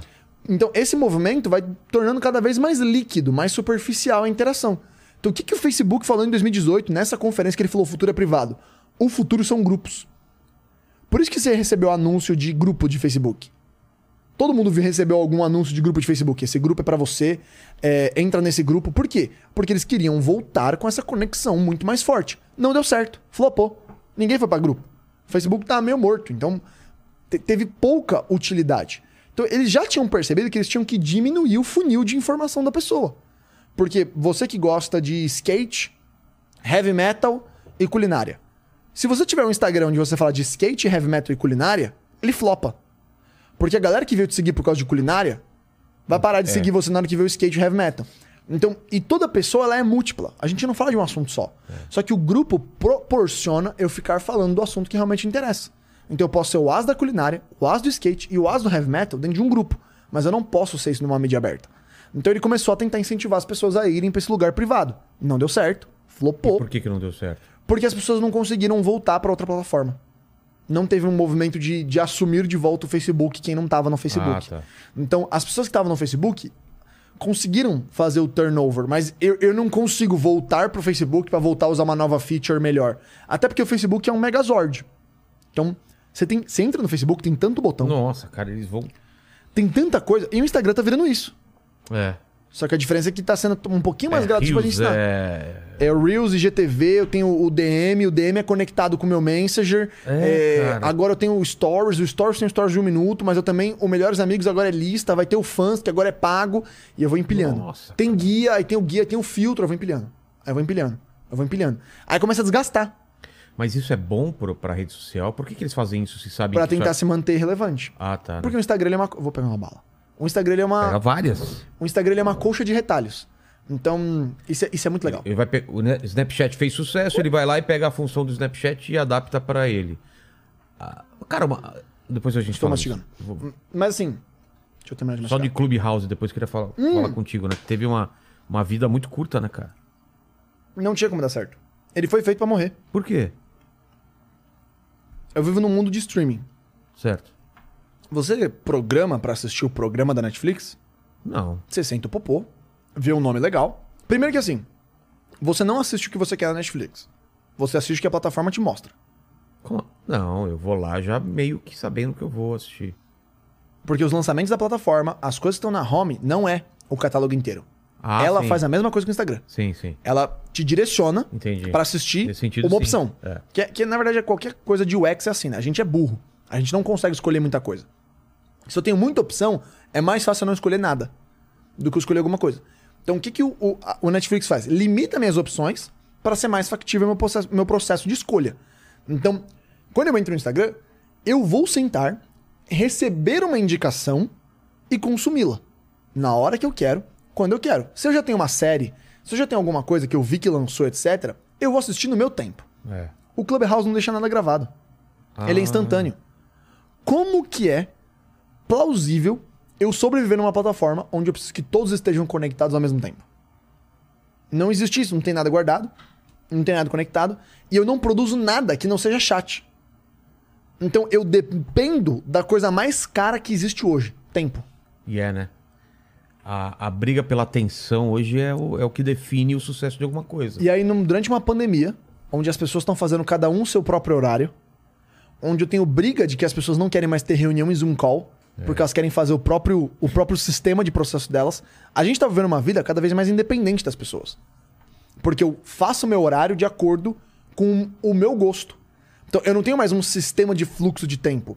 De em tal horário nós estamos fazendo isso, tal horário nós estamos fazendo isso. Se eu quiser, eu tomo café da manhã, não tomo, eu começo a trabalhar no horário que eu quiser, a reunião é do jeito que eu quero, eu monto minha semana, eu monto meu dia. Isso cada vez é a maior tendência. Como é que funciona um negócio que eu preciso que as pessoas parem pra assistir? É insustentável. Então, eu sei que o Gary Vee começou, foi a primeira vez que eu discordei do Gary Vee, mas eu falei, mano, não vai dar certo. E eu cantei essa bola na primeira semana, eu falei, vai flopar. Eu entrei umas vezes, não vi muito sentido e saí também. Não, mas a verdade é, nos primeiros dois, três meses, cara, a galera que estava lá entregou muito conteúdo. É. Então, tipo, a galera do coach bombou, porque os caras entraram na sala e ficavam falando várias, várias, várias, várias. Os caras ficavam dando o que eles cobram nas mentorias de milhares de reais. A galera de marketing digital descarregou conteúdo. Todo mundo que era de conteúdo descarregou conteúdo. Então a plataforma esquentou. Esquentou lindamente. Só que chegou uma hora, irmão, que eu preciso toda hora ficar pesquisando a hora pra entrar na sala e tá conectado. A pira passou, velho. Passou a pira. Desacelerou, desconectou e a plataforma morreu. E aí tem um outro problema maior, né? Eles lançaram, bombaram só em iPhone na hora que lançou Android, que pra Brasil é o grosso máximo, é 82% Android. Então, tipo, cara, eu excluí uma galera enorme de fluxo mainstream. Não tava ninguém ali. Então, na hora que voltou, a plataforma morreu. E não vai voltar. É, também. Tá acho. morta, sepultada.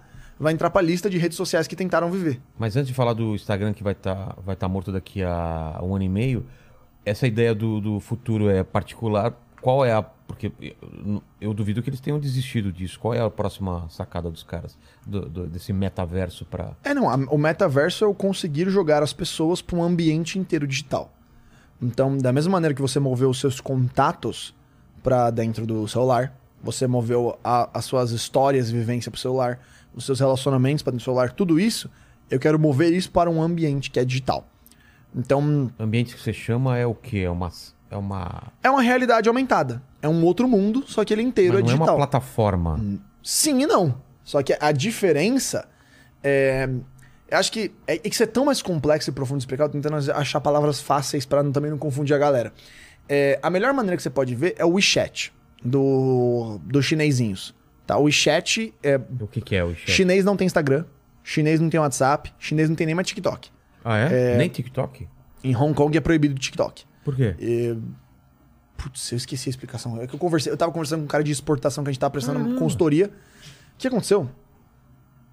Ah, velho, esqueci. Estavam fazendo alguma coisa de tracking de dados eles tiraram a plataforma pra galera. Até porque chinês ele é bem desconectado no mundo no total. É, dentro do WeChat, você faz pagamento, compra, mensagem, é, assiste coisa. Ele é uma. Ele é, mistura tudo numa coisa só. Ele é uma plataforma unificada de, de relacionamento. Obviamente monitorada pelo governo é, em, em grande, em grande Claro. maioria. Então, o, o, o que eles estão fazendo é, uma, é um universo. É um mundo onde todas essas, essas interações que eu faço em diversas plataformas são concentradas numa realidade aumentada. Onde eu, eu tenho o meu eu digital. Então, a- é muito legal ver a, ver o- ver a conferência do, do Zuckerberg, que ele explica isso de maneira lúdica, mas ele não vai profundamente no que significa. Mas a proposta do metaverso é um- uma nova inteira realidade. Você vai viver digitalmente. Então, eu quero trabalhar. Imagina o seguinte: eu não vou pegar meu ônibus. Eu vou sentar numa escrivaninha, colocar meu óculos, na minha frente tem um computador, eu olho pro lado, eu tô vendo você, eu olho pro outro, tô vendo o Claudinho, e a gente tá numa sala digital. Você leu o jogador número um? É, É aquilo? É um jogador número um sem tanta fantasia. Claro, claro. Mas essa experiência do escritório já existe.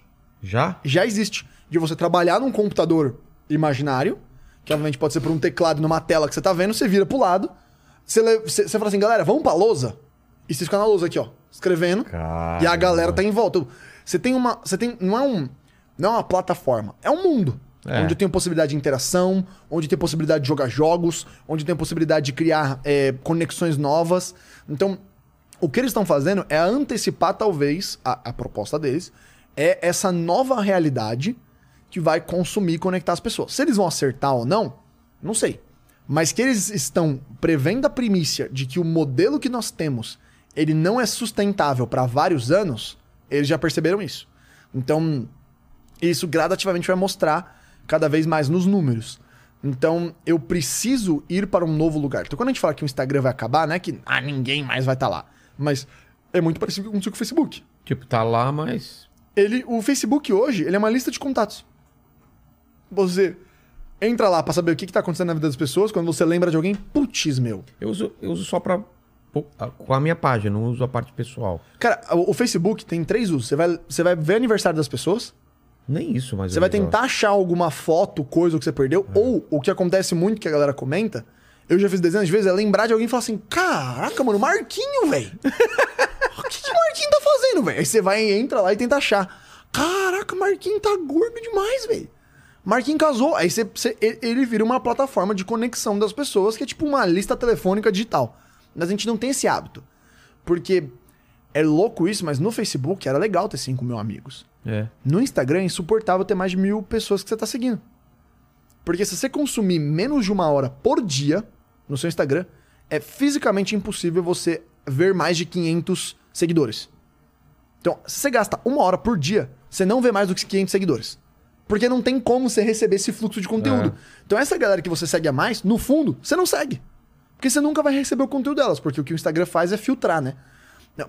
A, a gente percebeu que a gente nem falou dessa parte que é a mais essencial. O Instagram, ele não te entrega tudo. Ele percebeu que você não consegue consumir tudo e nem quer consumir tudo.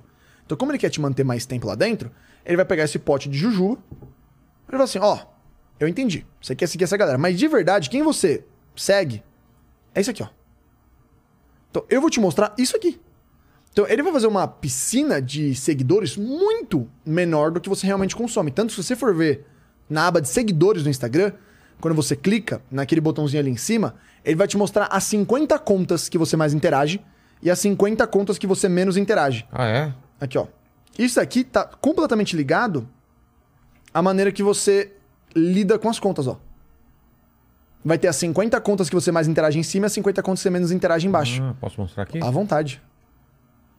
Então aqui, ó. Isso daí é a. Deu? Opa, acho Peraí, que. é que você bateu o dedo. Ah, aí você bateu o dedo aqui, ó. Aqui, ó. Então ali em cima vai ter a galera vendo o. Aí em cima é a galera que você mais conecta e provavelmente a galera que mais mostra no seu perfil. E depois é que você teve menos interação. Que é a galera que talvez ele mostre menos. Então o que, que o Instagram tá fazendo? Ele tá escolhendo a preferência que você tem de consumir com aquelas coisas.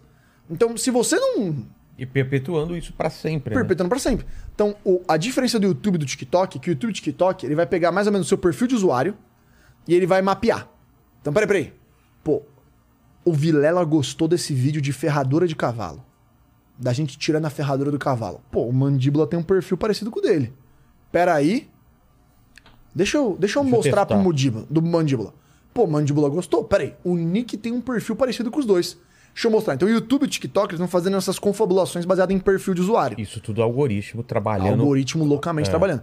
Tanto que, se você for no TikTok, é, quando você abrir o TikTok, ele vai mostrar bunda e tanquinho pra você. Se você acabar de baixar o TikTok agora, é bunda, bunda, bunda, tanquinho, bunda, tanquinho, bunda, bunda, tanquinho. Por quê? Porque é o que a galera majoritária consome. É uma galera rebolando, dançando, vai ser dancinha, vai ser um bando de famoso. Quanto mais tempo você gasta com a plataforma, ela vai afunilando a entrega pra você.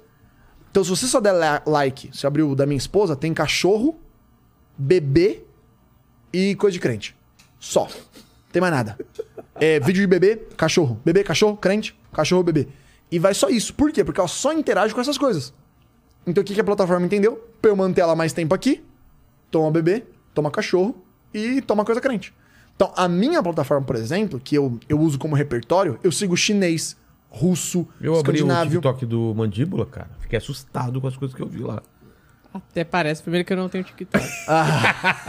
Saiu bem nessa, hein? Você não, escapou. é, cara, mas o TikTok não dá. Eu não entro lá, cara. Eu, eu, eu entro só pra fazer as É? postagens do Inteligência, na conta do Inteligência. Sei. E, cara, é um negócio inacreditável, assim. Eu nem sei o que tá acontecendo agora. O que, que tá acontecendo com o TikTok agora? Não, o TikTok É molecada, é mais nova. implacável, continua feliz da vida, monstro.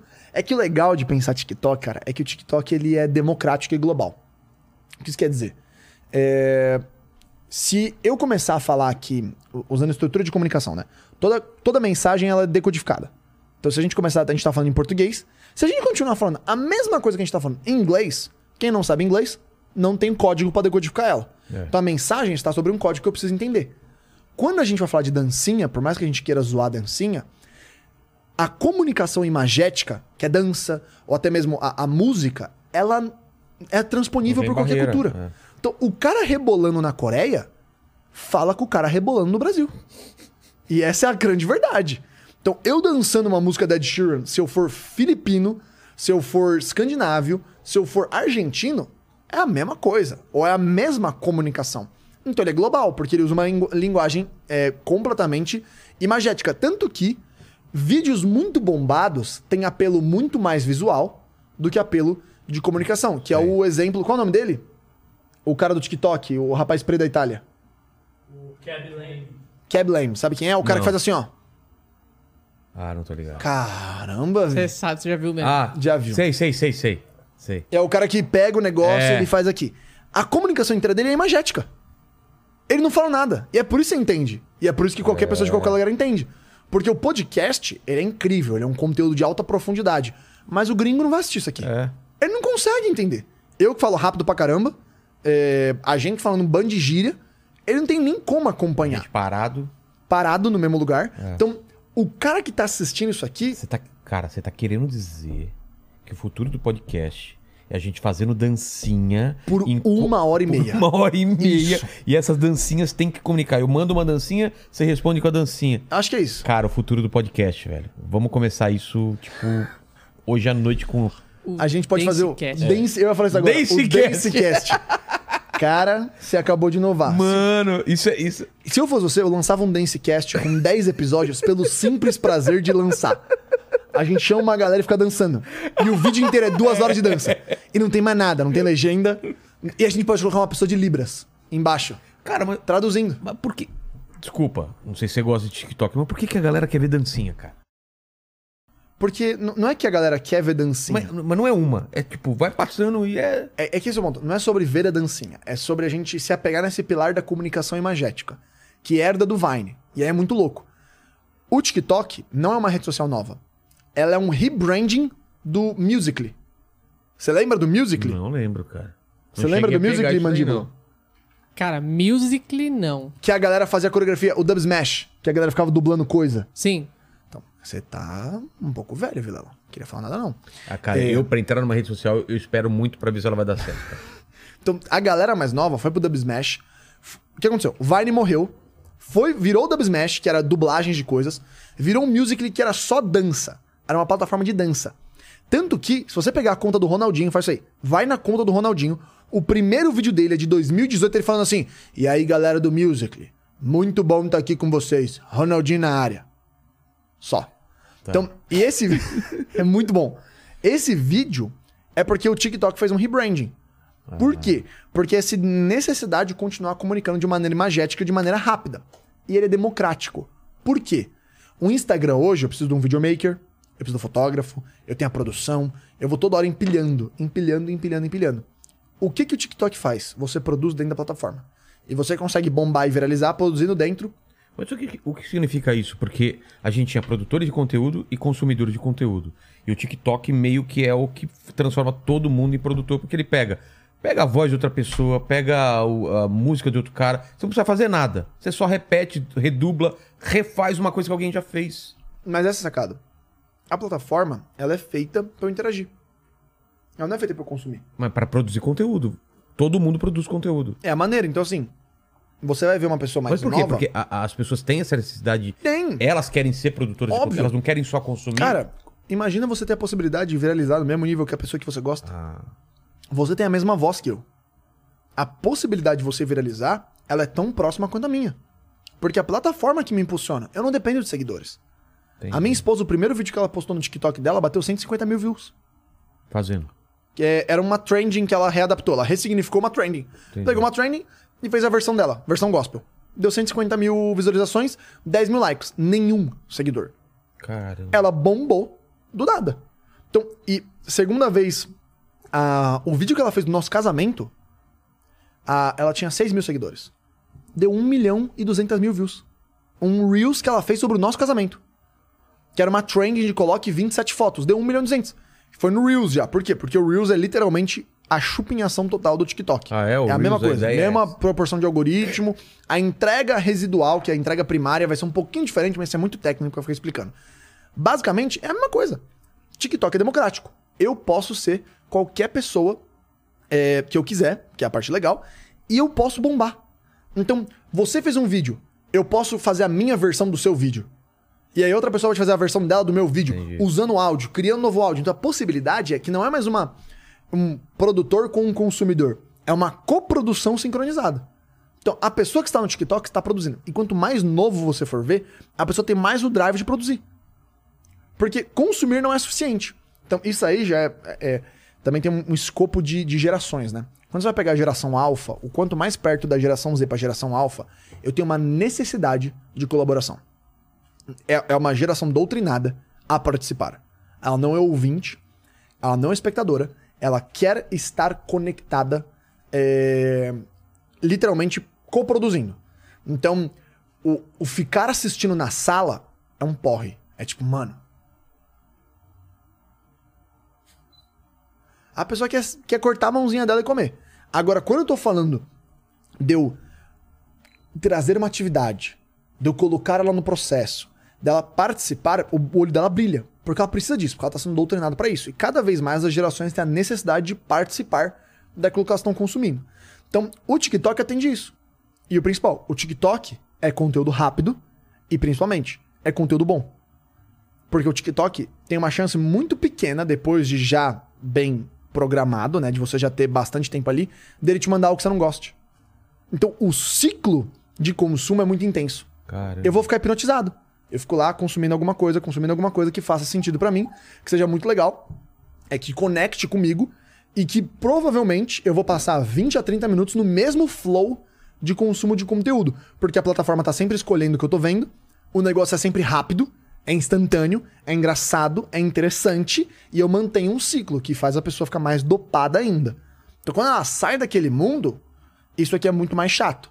Então ela volta pra esse lugar de querer consumir e, e também coproduzir. Então começa a virar um ciclo de, de vício. Gradual, socialmente. Então, mas aí a gente vai pra esse problema que, que a gente já tá tendo aí, de depressão, de, de vício, de. Não sei se é dopamina, o que que rola, mas, cara, a vida, a vida acaba sendo chata, cara. Eu vejo as pessoas. Porra, cara, que saco fazer tal coisa. Coisa que. Pô, vamos pra praia. Não, cara, que saco. Vai ter. Ah, vamos para o parque fazer um. Cara, tudo é chato, cara. E eu não entendo isso. Existe. Quer dizer, eu entendo o que leva a isso, mas eu não entendo. Isso daí é, tem, um- tem, um, tem um ensaio bem legal que é a Sociedade do Cansaço. É um, é um livro curtito, custa 20 reais. E é um, é um filósofo coreano que dá aula na Universidade de Berlim. Ele vai falar que isso é culpa do excesso de positividade. Então, porque tudo é muito pra cima, tudo é positivo, tudo é vamos lá, yeah, vamos conquistar. E, e toda hora eu tô ali, Isso tô ali. demais, Então, velho. E aí, a- Você já teve eh, amizade assim? Alguém, algum amigo, alguma é que eu acho que eu sou essa pessoa. Putz, pode ser, cara. É. Pode ser que você seja essa pessoa. Né, mandíbula? Não dá raiva de uma pessoa assim, cara. Sempre. Cara! Você. Mano! Que ideia que você teve, cara. Que legal. Vamos fazer. É, é, é muito alto, a- alto astral demais. É É, cara. Eu sou essa pessoa, cara. Eu sou Eu tinha uma namorada que era assim, que tudo dava errado, mas dava certo pra ela, cara. Ah, choveu, a gente. Melhor, a gente vai ficar aqui em casa e vai não sei o quê. Não, sei o que. não, cara, a gente queria ir. Não, para! Eu falo, cara, às vezes eu quero curtir uma. Eu quero Eu curtir quero uma dar uma, bad. uma É, depresinha. claro. E isso é tão louco, mas, é, Mas isso é porque a- as redes sociais, elas te, elas te levam a só querer mostrar o lado bom. Não tem nenhuma Também. rede social onde você desabafa ou é mais um pouco... Cara, isso é tão sério, isso é tão sério, que se você for ver a declaração de propósito do Pinterest, ele é feito para ser um lugar bom que espelha a sua vida perfeita. Ah, é? Você não tem coisa negativa no Pinterest. Não pode. Não pode ter coisas negativas demais, nem coisas de terror, nem coisas de violência. Ele é um mundo perfeito. Ele é feito para ser um espelho da vida que você quer viver. Se, se existe algo que é mais excesso de positividade que isso, eu, eu desconheço. Eu ia falar uma rede social que era com, com o propósito de reclamar e, e uma rede social meio deprê era o Tumblr, né? Tumblr a galera ia pra fazer os seus textões lá, falando quanto tá difícil e tal. e- Ela não era pra isso, mas a galera se encontrou fazendo isso. Ela acabou virando pra isso. Que não, não, a rede social é uma ferramenta e ela se molda de acordo com o usuário. e depois molda o usuário ela. Agora, quando eu olho esse excesso de positividade, até que você falou do coach, eu tenho um problema bizarro nisso. E se eu olhar a geração passada, eu for parafrasear Foucault aqui, eu vou ser filosófico e intelectual. É, eu. Um exemplo, não existe mais luta de classe. Polêmico. Não existe luta de classe. Porque eu não tenho. Eu não tenho patrão pra. Quem é o seu patrão? Quem é o seu patrão? É você. É. Você se oprime. Não, não tem alguém te mandando fazer um negócio.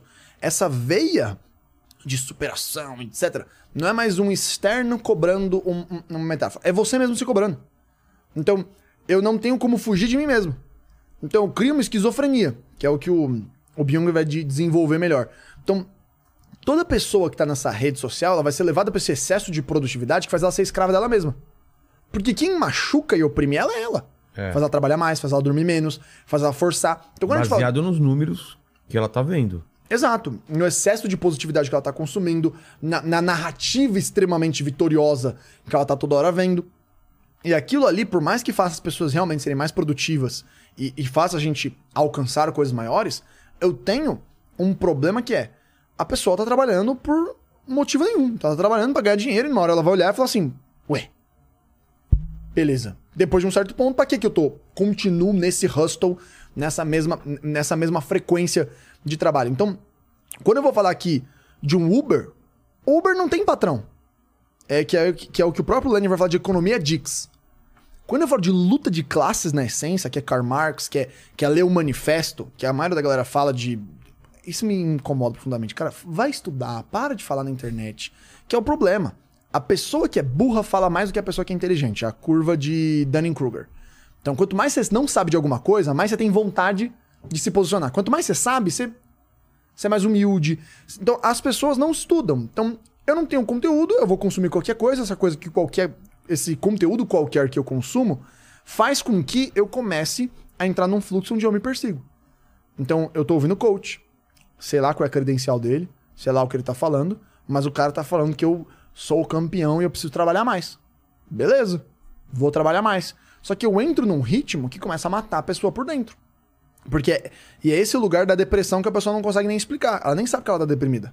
Ela nem sabe adereçar o problema que ela tá tendo. Porque ela tá, na verdade, desgastada. Ela tá exausta emocionalmente.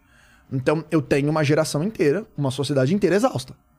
Então, a pessoa, não é que ela não vê a praia interessante, é ela tá tão de saco cheio de tudo que é tipo.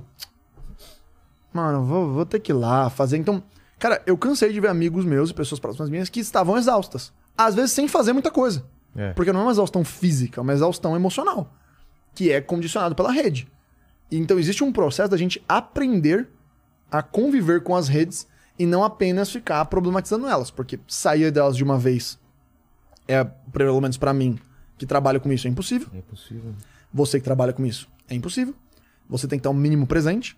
Até porque quanto mais você posta no Instagram, você desenvolve um elo emocional e uma conexão mais profunda com as pessoas, o que faz elas assistirem mais o podcast em lançamento e ter mais conectividade. Então, sumir pro seu trabalho é uma opção muito menor, porque isso vai ser prejudicial. E eu crio as pessoas num ciclo. Então, o drive certo pra mim, o processo é: precisamos urgentemente educar as pessoas. As pessoas primeiro precisando estar mais conscientes do problema, porque mais que a gente esteja falando isso aqui, muita gente não consegue ver o real problema.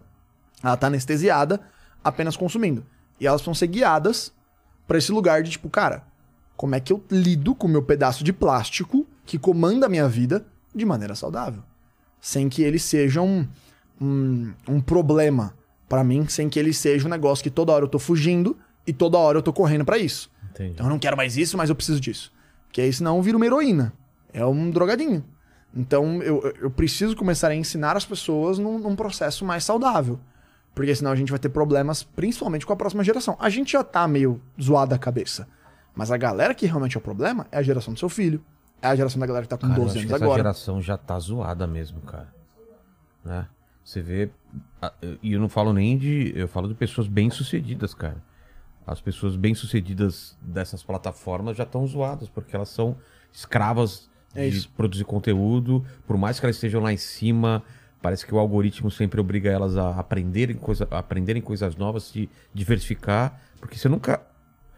Pô, vamos ver a geração do meu pai. Você chegava num ponto, você se mantinha por ele e a vida tava feita. Você chega num ponto, você pode chegar no ponto máximo. E nem- não tem garantia ne- nenhuma. Nenhuma. Mês seguinte você vai estar nesse lugar. Porque tudo pode mudar, cara. Então você tá numa constante agonia, ansiedade. Como resolver isso, cara? É, para quem trabalha com isso, É, eu tô falando com quem É, trabalha. Pra quem trabalha com isso, você não resolve, né? Você diminui as possibilidades. Por quê? Porque eu eu tô me submetendo ao risco. É que nem você falar assim, cara, como é que o mergulhador de tubarão perde o risco total de ser mordido pelo tubarão? Parando de mergulhar com tubarão. é meio óbvio. Ah, como é que a pessoa que tá trabalhando com isso para de ter problema com isso?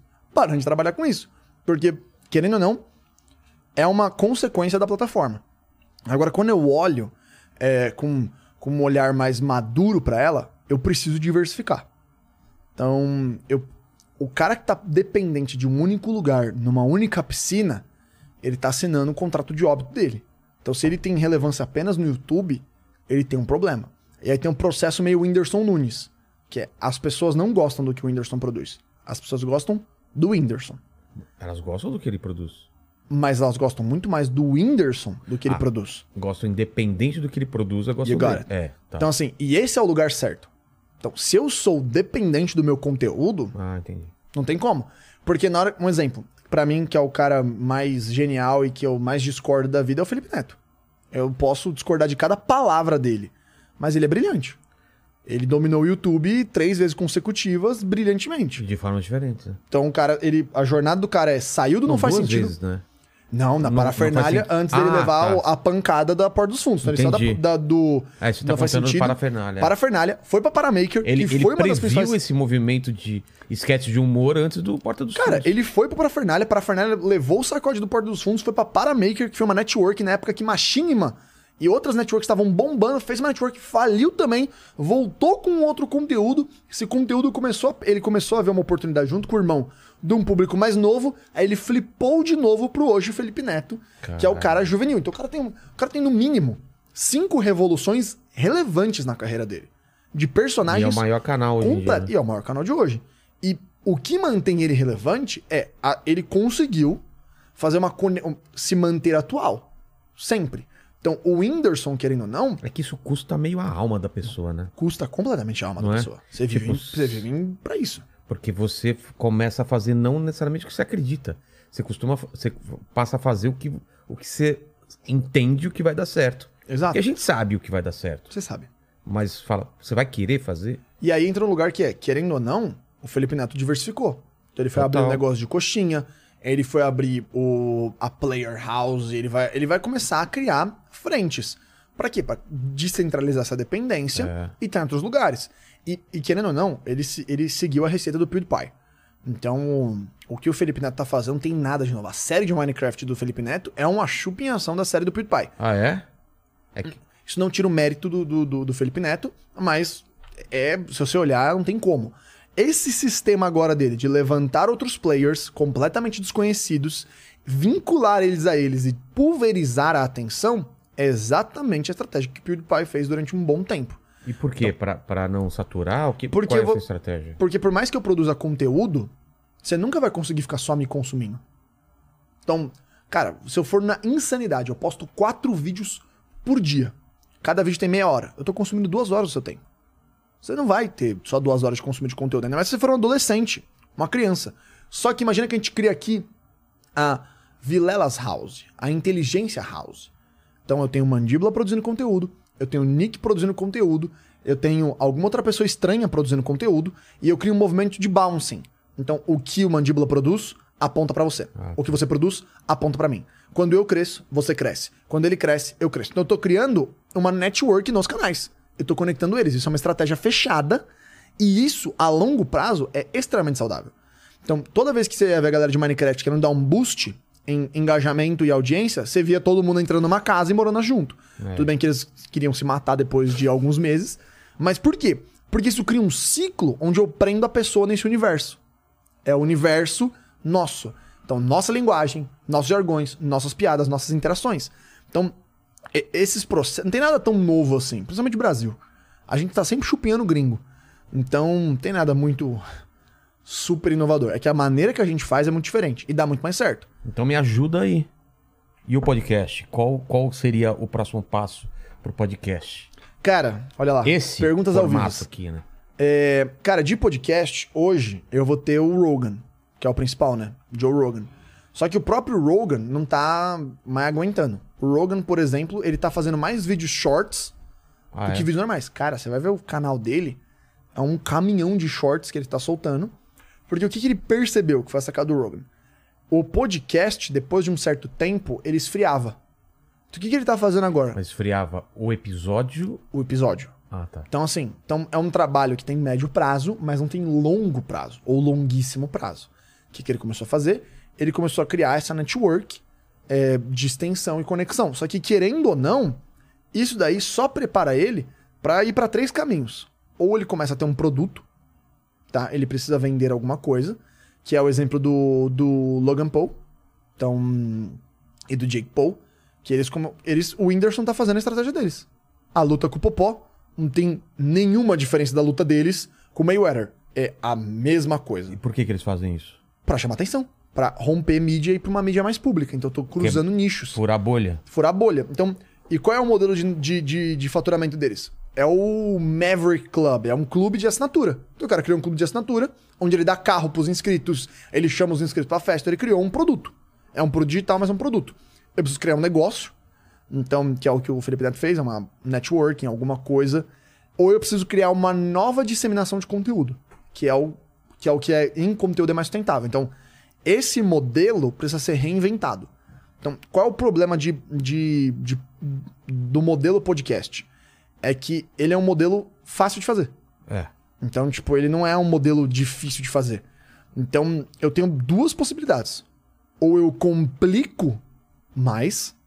Então, eu coloco 19 câmeras, 25 transições, eu começo a fazer um negócio que é cada vez mais premium, que é um, que é um movimento que alguns podcasts estão fazendo, não tendo muito sucesso. Ou eu começo a ficar tentando reinventar o formato constantemente. Ou ter um central e reinventar de outra maneira. Então, tem dois, eu não vou lembrar o nome de cabeça, meu repertório não tá tão bom hoje. Tem dois podcasts na gringa que a galera faz. Nossa, tem um cara que fez um podcast no TikTok na árvore. Como assim? One Minute Podcast. Na árvore. Eram cinco amigos, o celular aqui. Eles, e eles pegavam algum tema aleatório. Então os caras estavam pendurados na árvore. Aí o, o host falava assim: o tema de hoje é frango. E a galera. Cara, começava. Eles fizeram 50 episódios, os 50 episódios têm um milhão de visualizações. Obviamente, não é um eu queria negócio. fazer esse podcast com o mandíbula na árvore, cara. Os dois com o celular. E tipo assim, não tem. Depois eu vou pegar aqui no final do podcast e eu pego a referência pra você.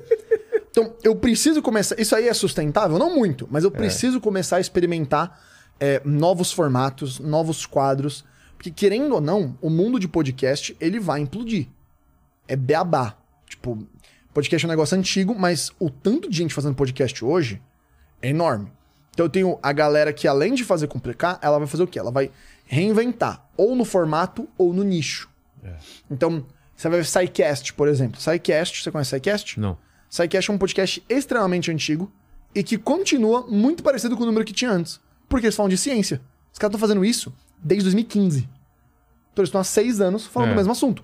Então a galera que quer ciência, tá lá. Lá. Então, eles vão conseguir ter o mesmo número de audiência da pessoa que quer, sei lá, fazer um podcast abrangente vai trazer celebridade? Nunca. Hipótese alguma. Mas a sustentabilidade do processo É maior. também é maior. Então, e quem começar a experimentar isso antes vai ser quem vai romper mais rápido. Porque senão a bomba só vai cair, todo mundo vai pegar fogo e. Ah, tipo Instagram acabando e ninguém sabendo o que fazer. o, o- o engajamento tá baixando, a entrega baixando, todo mundo flopando e ninguém tá sabendo o que fazer. Tem muita gente preocupada com o Instagram, Óbvio, né? vive disso. Mas aí é, aí é o problema, cara. Você já deveria estar em outra rede social. Você já deveria estar pelo menos em mais três. Se você vive disso, cara, dá o seu braço pra mais duas. Vai pro YouTube, vai um pouquinho pro TikTok. E seja relevante ali. E quanto mais presença você tiver, melhor. Porque pulveriza. Entendi. Pulveriza pra caramba. E além disso, o que mais que você, você vê nesse horizonte de, sei lá, 5 anos, 10 anos pra acontecer? A gente falou dessa coisa de ser mais privado, o que mais você vê? Cara, Rede social. cinco anos. a- A gente consegue prever dois, né? Mas cinco, é, 5 anos é muita coisa, né? Cinco anos é muita Porque há cinco anos atrás a gente mal. A gente não tava fazendo nada do que a gente tá fazendo hoje. É, o, o que é certeza, pelos números, é. o modelo atual ele é disfuncional. O que quer dizer que eu preciso de um novo modelo. E o único novo modelo que está sendo proposto pela galera do Vale do Silício é realidade aumentada. Então eu ir para um novo lugar digital. Então o que provavelmente vai começar a acontecer é, no- nos próximos dois anos? A gente vai ter um- uma galera de unsocial media se levantando cada vez mais forte. Ainda mais que o The Social Dilemma, que saiu no Brasil, ele movimentou o pessoal. É. A galera ficou, nossa, meu Deus, rede social realmente faz mal. E o, o Social Dilemma, ele não arranha nem a superfície. Ele apresenta o problema, ele não dá resoluções, ele não explora isso. É, eu vou ter a galera começando a criar um movimento de não ter rede social. É, segundo, eu tenho um movimento de parar de depender da rede social e o criador ganhar de maneira à parte. Então, que é o movimento do Patreon, é o movimento do Seja Membro do YouTube. E isso é revolucionário. Porque eu estou matando o macro-influencer. O seu podcast, você vai chamar mais gente do meu número de seguidores do que gente de milhões de seguidores. Por quê? Porque a pessoa de milhões de seguidores, um bando de gente conhece ela, mas não conecta Ah, com ela. Por quê? Porque o micro-influenciador que fala para um nicho focado, ele é muito mais relevante. Porque eu comunico com pessoas que vão dar vida por mim, que vão estar conectadaças comigo, e faz muito mais sentido. Por quê? Porque a minha mensagem é muito mais profunda e porque eu paro de depender da plataforma. Porque eu tenho gente que paga pra mim. Então, o, eu dei o exemplo do quadro em branco recentemente num conteúdo, é um canal do YouTube que eu gosto muito. E eles, cara, fazem um conteúdo bizarro. Eles têm pouquíssimas visualizações e inscritos. Eles no Instagram têm 46 mil inscritos. Eles fazem conteúdo há anos, só que a pauta deles é tão focada, eles analisam cultura pop de uma maneira filosófica. É irado o conteúdo deles. Só que é pra poucos. Eles monetizam através do Patreon. O canal só existe porque o Patreon existe, porque o YouTube deles mal monetiza. entendi. Então, esse movimento de eu doar para alguém, de eu pagar alguém, de eu pagar o streamer, ele faz com que eu possa ter várias pessoas produzindo isso, um conteúdo que realmente goste pra mim, porque você tá muito mais disposto. Você tá super disposto a pagar 6 reais pro cara continuar fazendo o que ele faz. Só que tu tem mil pessoas dispostas a pagar 6 reais, o cara tem um salário de 6 mil reais. Que sustenta ele feliz ali pra viver do negócio. Então, o- os próximos dois anos vai ter uma descentralização enorme de público e plataforma. Porque você vai pra uma plataforma que faça mais sentido pra você e você vai seguir pessoas que comunicam coisas muito mais específicas com o que você quer. Então eu vou ter essa, esse, essa mídia mainstream vai perdendo força gradualmente, que é o que já tá acontecendo. Influencers gigantes estão começando a ter problemas, até porque eu, pelo menos, todas as marcas que eu falei grandes, elas preferem fechar com 10 micro-influencers do que com 2, 3 macros. Sai mais barato e o retorno de investimento é ainda maior. Imagino que sim. Porque eu prefiro você é, tendo 200 mil seguidores na conta do que o cara de 3 milhões. O cara de 3 milhões não pousa o produto pra mim. O cara de 200, o cara de 100 mil, o cara de 50, 60 mil pousa o produto pra mim. Ele vende pra mim. Ele tem conexão. Então, uma, uma recente amiga minha, que é uma influenciadora de moda extremamente pequena, com 50 mil seguidores, estava fazendo promoção pra Dior. Caramba. Por quê? Porque o público dela é extremamente qualificado e faz sentido. Então existe um movimento de microinfluência acelerando, existe um movimento de descentralização de rede acelerando, existe a proposta de uma nova realidade inteira e existe também a galera que vai começar a se rebelar drasticamente contra isso, com a placa. Sai do Instagram, Sei. ele vai te matar. E isso vai ser cada vez mais comum. E tem uma coisa que eu não vejo ninguém falando, cara, que é o futuro dos streamings, né? Que a gente teve depois do, do, do Netflix uma explosão de outros streamings que meio que bagunçou o negócio. E o que era pra ser, putz, tem tudo aqui, agora tá virando quase um, um- um negócio de TV a cabo. E tem a possibilidade dessas, dessas, desses streamings também virar rede social ou não? Não, não é, Não é a proposta difícil, deles. Não é a proposta. O problema dos streamings. Porque tem esse negócio, né? Tem. Assiste em grupo, começando mas isso esse nunca movimento. deu certo. Não? Desde o Instagram, das watch parties e etc. Não pegou. Isso nunca pegou. Talvez possa vir a pegar se o Netflix implementar isso. Tá. Mas toda rede que propunha isso nunca deu muito certo, ela nunca teve muita adesão. É, quando a gente fala muita adesão, entenda-se que é milhões de pessoas, Claro. não é? Não é um grupo de dezenas de milhares de pessoas que gostaram de uma ideia porque eles são estranhos. É porque a galera de cinema provavelmente deve gostar disso, porque é gente estranha. É. Então, agora, quando eu olho pro, pro, pro, pro macro do streamer, o problema do streamer é cada vez mais o jogo vai ser microtransação. Por quê? Microtransação faz você perder tracking do seu gasto. Então, você gastava com a sua Sky, com a sua net, 180.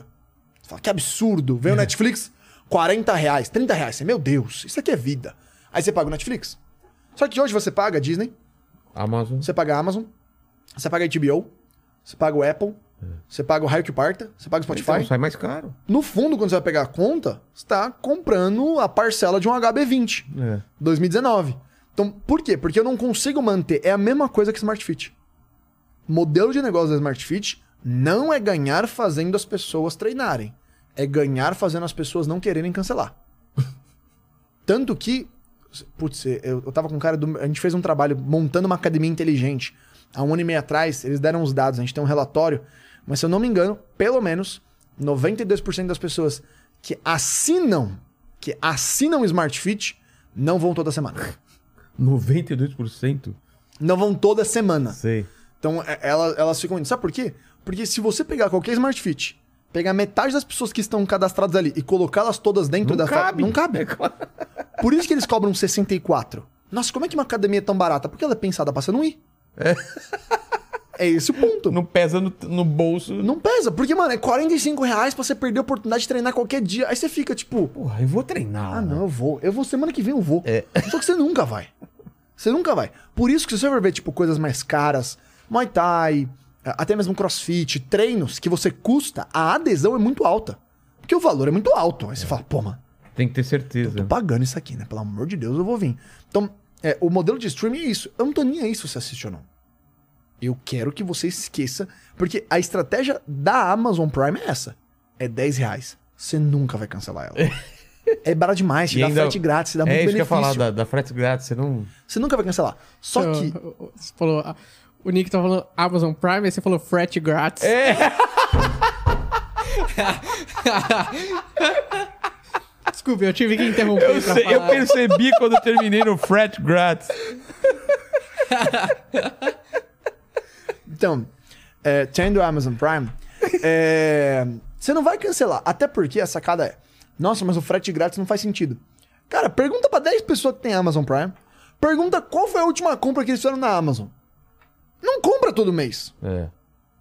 Você não compra todo mês. A menos que você seja coach que compra três livros por semana, você não vai comprar todo mês. Então faz todo sentido, porque na verdade você tá pagando por algo que você nem usa. É. E se você for ver o, o, o Prime Video, é uma droga. Ou coisinha ruim. Tem Watch Boys ali legal, tem. Mas, mano, você não consegue ficar um mês inteiro só assistindo aquilo ali. Não, não. E, ele, e o catálogo dele é meio estranho, né? Pra você achar as paradas lá. Nossa, cara. horrível. A interface é ruim. A interface, A exatamente. interface é péssima e o pior, né? As coisas boas agora estão nos canais particulares que eles É. cobram. Que é os canais de. de Esporte, de... o MGM, Param, é, tipo, é. essas coisas. Então você vai pagar por isso. Então, o modelo de transação, que é essa economia. é- a gente vive num, num futuro que é uma economia de microtransações. A gente para de pagar caro pelas coisas e começa a pagar muito barato muitas vezes pelas coisas. Isso é muito mais rentável porque você faz a pessoa perder o tracking de, de valor. Cara, é uma merda, né? O programa antigamente você pagava caro pra caramba e era seu. Hoje em Isso. dia você paga por mês, mas paga pra sempre, cara. Exatamente. Então, é, a sacada agora é a assinatura, ela é um jogo de longo prazo. Então, você demora quase um ano e meio para valer a pena para assinatura. Mas é isso que, que faz todo sentido. Então, o cara que tá no Seja Membro, então, que é trending de, de podcasts, é, acabou o podcast aqui, você fica mais 20 minutos comigo para fazer o episódio bônus. Esse episódio bônus vai para quem? Só para quem é membro. Então o membro tem um perfil. Então começa toda hora a entrar no cara da transição. Sabe por quê? Porque o cara que é membro não vai parar de pagar 6 reais. É. Nunca. Só que na hora que você tem um podcast como esse, você bota 20 mil pessoas no membro, irmão, a gente tá falando de 120 mil reais. 120 mil reais por mês pra eu gravar 20 minutos a mais com cada convidado. Então eu vou pra esse lugar de economia é, de microtransação, porque a pessoa tem uma desistência muito menor. Entendi. Aí já deu a dica aí, ó, Jordan. É isso, mandíbula. Eu, eu queria perguntar um negócio. Como fica a questão do da pessoa com a rede social com toda essa crise de vazamento de dados e de privacidade? Essa trabalho é muito boa, me É boa, boa. E tem também um movimento também de as pessoas deixar, é, as, as redes sociais e aplicativos deixarem claro o que eles estão pegando de você, né? É, eles já não- isso. Isso é mentira. É mentira? É. Sabe aqueles avisozinhos que vem? Vou explicar um negócio. Você, sabe por que, que o Google Tradutor funciona? Por quê? Porque você está ensinando ele. O Google Tradutor não é o Google traduzindo pra você. É você ensinando o Google a traduzir. Com a minha pronúncia, com o meu jeito de falar. Com você vê aquilo ali, vê que tá errado. Então, o Google Tradutor, ele era um processo, meu cartão abriu do nada aqui. É, uma doação. É, ele é um processo de eu ensinar a plataforma.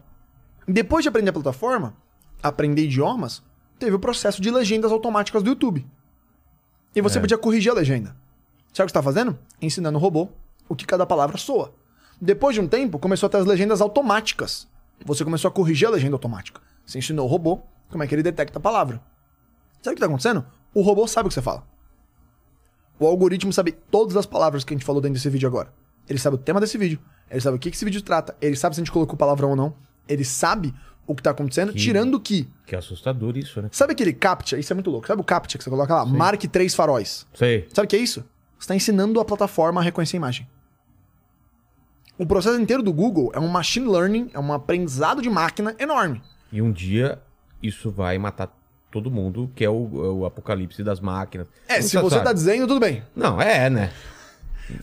O E- objetivo. E, e- e eu já tô dizendo agora que eu sou do time dos robôs aí. Não sei você se quer deixar sua opinião. Se um dia os robôs dominarem aqui e tiver um ataque é, Hashtag pro time do passado. robô? Time robô, tamo junto aí. Desde agora eu tô fazendo tudo pra ajudar vocês. Entendeu? Quando tem aquele negócio. Eu, eu não sou um robô, eu, cara, com dor no coração eu aplico aquilo. Porque eu queria ser um robô que nem vocês aí. então Porque daqui lá a... no futuro Ah, eles podem vir pro passado pra punir a gente, cara Entendi. quem não, quem não ajudou eles a dominarem o mundo. Porque eles vão dominar o mundo um dia. Quem não ajudou eles a dominarem, eles vão. Eles são vingativos, cara. Sua teoria é mais calcada em Matrix ou Exterminador do Futuro? Matrix. É, aí, é, aí é difícil, né? Porque a gente já pode estar lá. Como a gente É. não pode estar lá. Como pode nunca Nosso existir. cérebro pode estar num jarro agora. Indo pro, pro lugar da. Mas a gente tá falando do quê? Eu Onde me chegou? perdi. Eu perguntei da privacidade, do Ah, da- dados. vazamento de dados. Dados. Primeiro que assim. Ah, ah, eles não vão mais pegar seus dados. Eles já têm, né? Então eles já sabem tudo. Eles E- querem continuar rastreando, né? É, E querendo ou não, tem um negócio muito assustador. Qual é o seu iPhone? Co- 11. É um 11? É. Se eu não. Deixa eu ver a câmerazinha dele aqui. A- a- Aqui, ó. Ah, ele tem. Tá vendo isso aqui, ó? Essa aqui? Sei. Isso aqui é um infravermelho que traqueia as coisas. Tá? Ele tá traqueando isso. Eu vou ser bem da conspiração agora, bem longe. A- Não dá pra você ativar essa câmera, mas dá pra você baixar um aplicativo que ele consegue escanear isso aí com, com esse infravermelho. Você consegue fazer um 3D inteiro desse cenário aqui só com essa câmera. Essa pequenininha? É. Agora, a minha pergunta é: será que ela tá ligada a todo momento? É. Mano. Fui bem longe agora. Fui bem longe agora.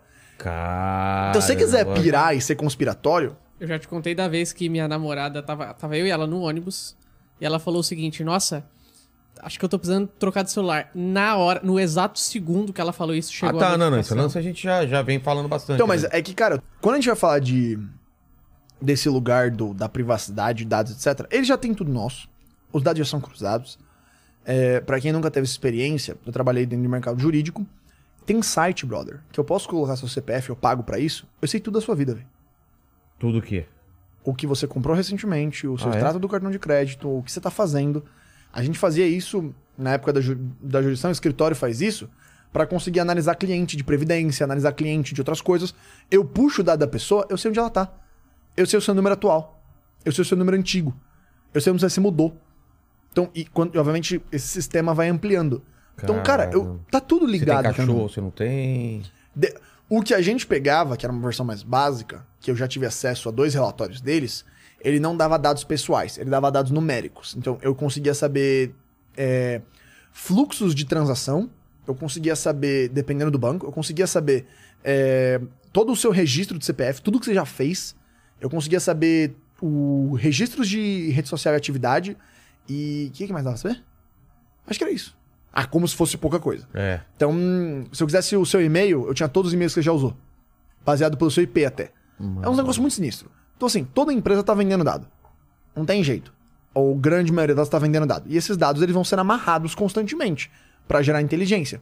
Então, a lei de proteção de dados, ela protege a galera de um negócio um pouquinho mais longe do que imagina que acontece. Mas a maioria dos dados já foi coletado.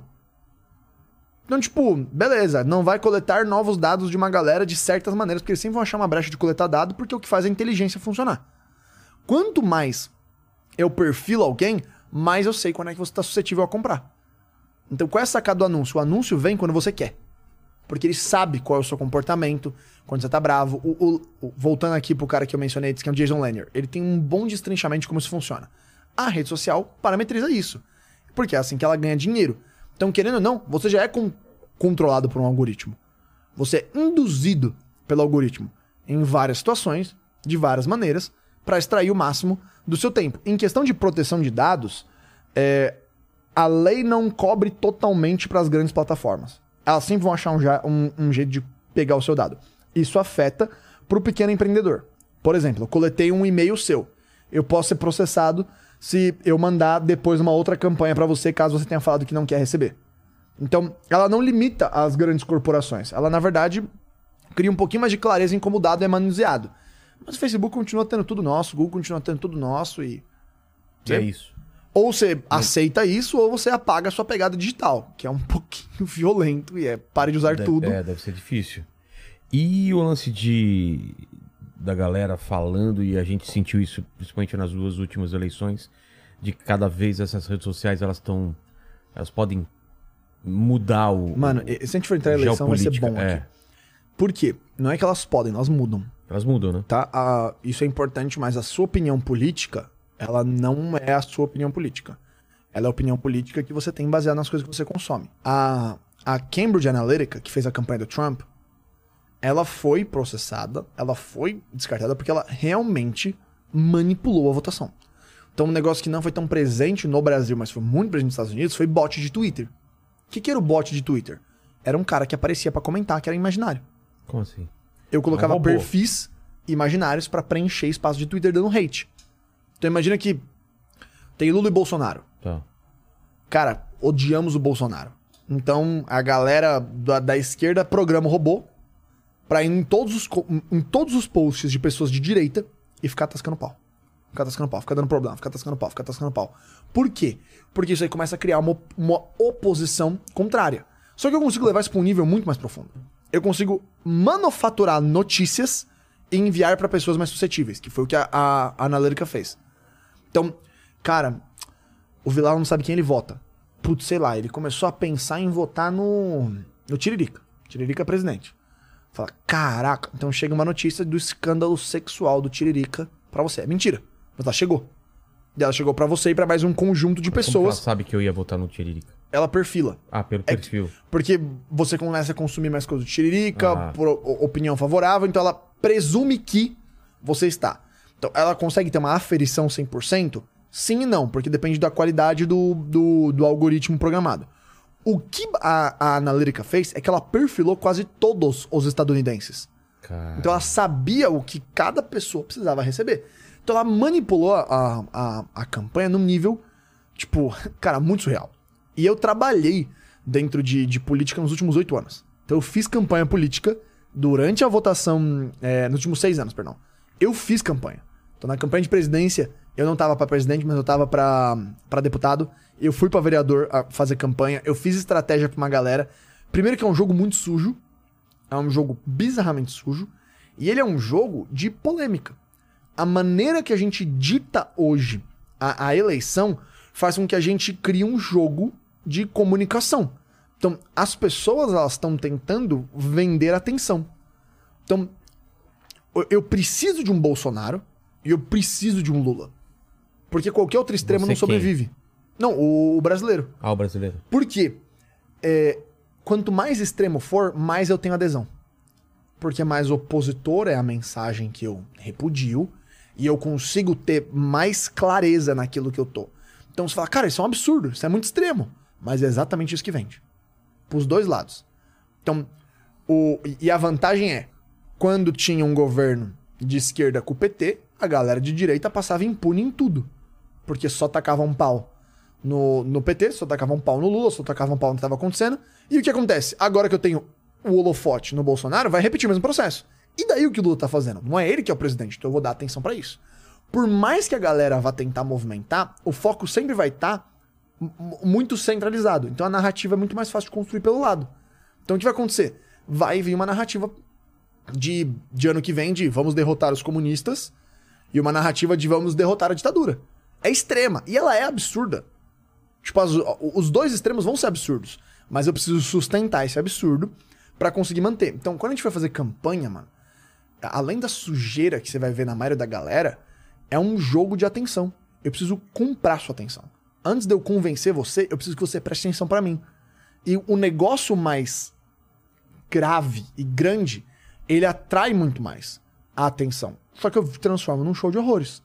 Então, política, principalmente quando eu falo de digitalização, ela é feita pra ser, mano, um episódio de epifania e esquizofrenia. É pra você olhar e falar assim, mano, eu não tô vendo isso aqui. Porque é o que dá atenção. E dá atenção da, da, da audiência. Isso em anúncio, isso na propaganda é, orgânica. Então, Nick, é, a opinião vai ser manipulada para as próximas eleições? Vai, já tá. E aí vamos entrar em uns exemplos práticos. É, cara, teve um, no processo do- da metade do ano, teve uma renca de contas sendo criadas para postar vídeo do Lula. Tipo, e não era vídeo, tipo, ruim. Era vídeo do Lula falando um negócio bonito. Era vídeo do Lula é, ajudando alguém. Era vídeo do Lula com uma narração, tipo, no governo Lula, nós alcançamos novas pessoas. E era uma conta que quando você entrava nela, era uma conta X. Ela tinha um, dois, três vídeos postados. É a mesma estratégia de bot de Instagram. Eu vou disseminando a ideia na cabeça da pessoa. Isso já também está sendo feito, obviamente, do lado da direita. Então, eu tô num jogo onde o que a pessoa tá ouvindo necessariamente não é mentira. Não é mentira nem verdade. Ela tá sendo afunilada a olhar apenas uma perspectiva para conseguir conectar cada vez mais com ela. Então, o que é, é- a gente tá tentando fazer não é convencer as pessoas, é cegar elas das outras informações Ah, entendi. e focar elas num único ponto. Foca elas num único ponto. Isso pode ser feito por fake news, pode ser feito por uma verdade manipulada, mas eu preciso cegar ela. Então eu preciso ficar soltando vários vídeos de TikTok pra pessoa ficar consumindo um bando de coisa e olhar. E se ela não tiver uma opinião sobre o Lula, ela vai olhar e falar assim: Caraca, ele foi um ótimo presidente. Ele foi um presidente incrível. Eu não vou, não vou mostrar nada do que aconteceu de ruim, eu vou mostrar só o que aconteceu de bom. E a mesma estratégia vai ser o Bolsonaro.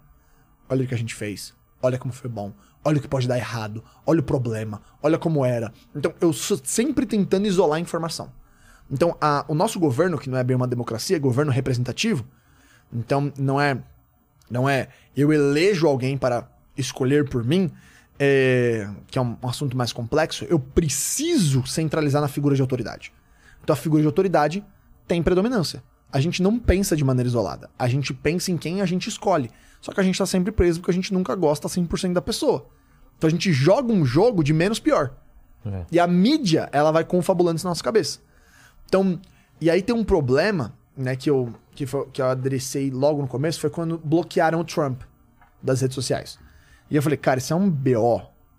Mas isso é um BO. Você, tipo, porque o problema não é o seu Trump ser de direita ou esquerda, mas você bloquear uma figura de autoridade de presidente é enviesar a narrativa. E aí, logo depois, o que, que aconteceu?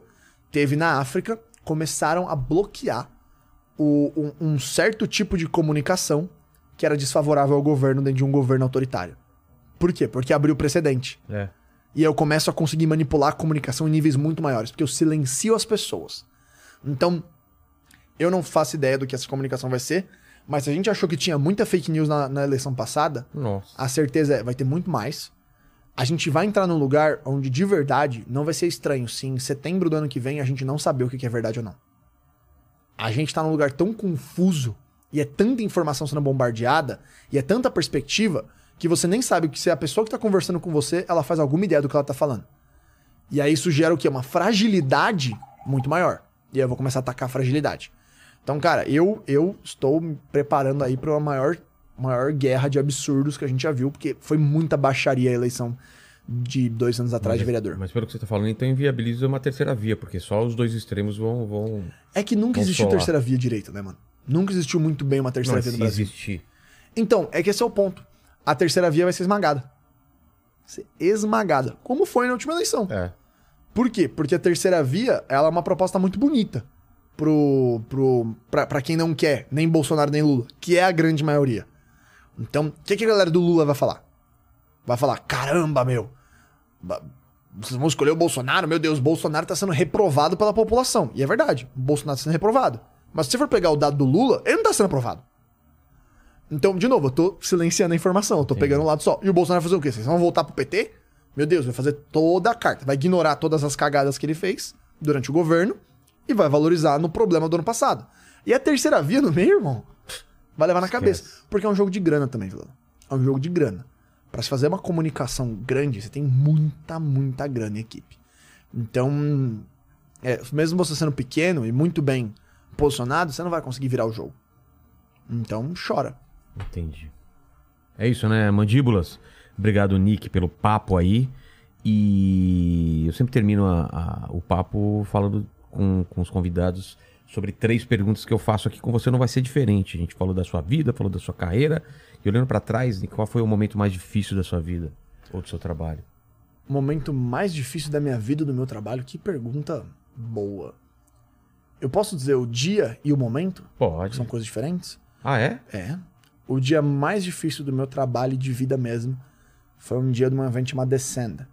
A gente organizou um evento para três estádios: Morumbi, Allianz Parque e Mané Garrincha em Brasília, simultâneo com 180 mil pessoas.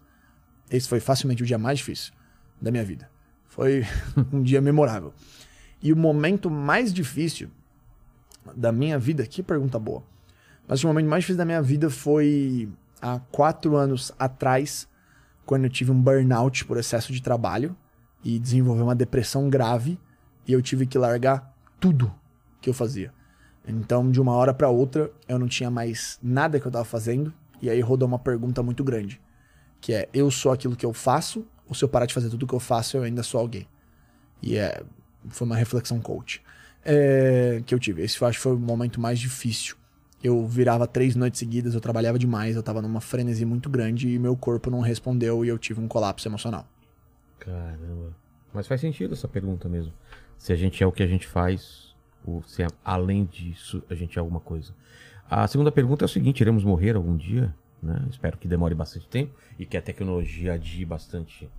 A tecnologia, a ciência e Deus tenha piedade da gente, né? Que a gente tenha o trabalho pra fazer, não é, Mandíbula? Espero que você viva pelo menos o tempo que você estiver aqui com a Ô, gente. louco. Ah, depois não precisa mais. Ah, não tem mais viver. utilidade. Tô brincando, mandíbula. Mas esse vídeo vai ficar aqui pra sempre, então o pessoal pode voltar aqui e querer saber quais são as últimas palavras de Nick.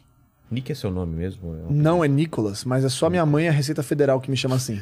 Então. Então, Nicolas, não, nossa, Nicolas é horrível. É. Nick, É. quais seriam, quais seria, qual seria seu epitáfio?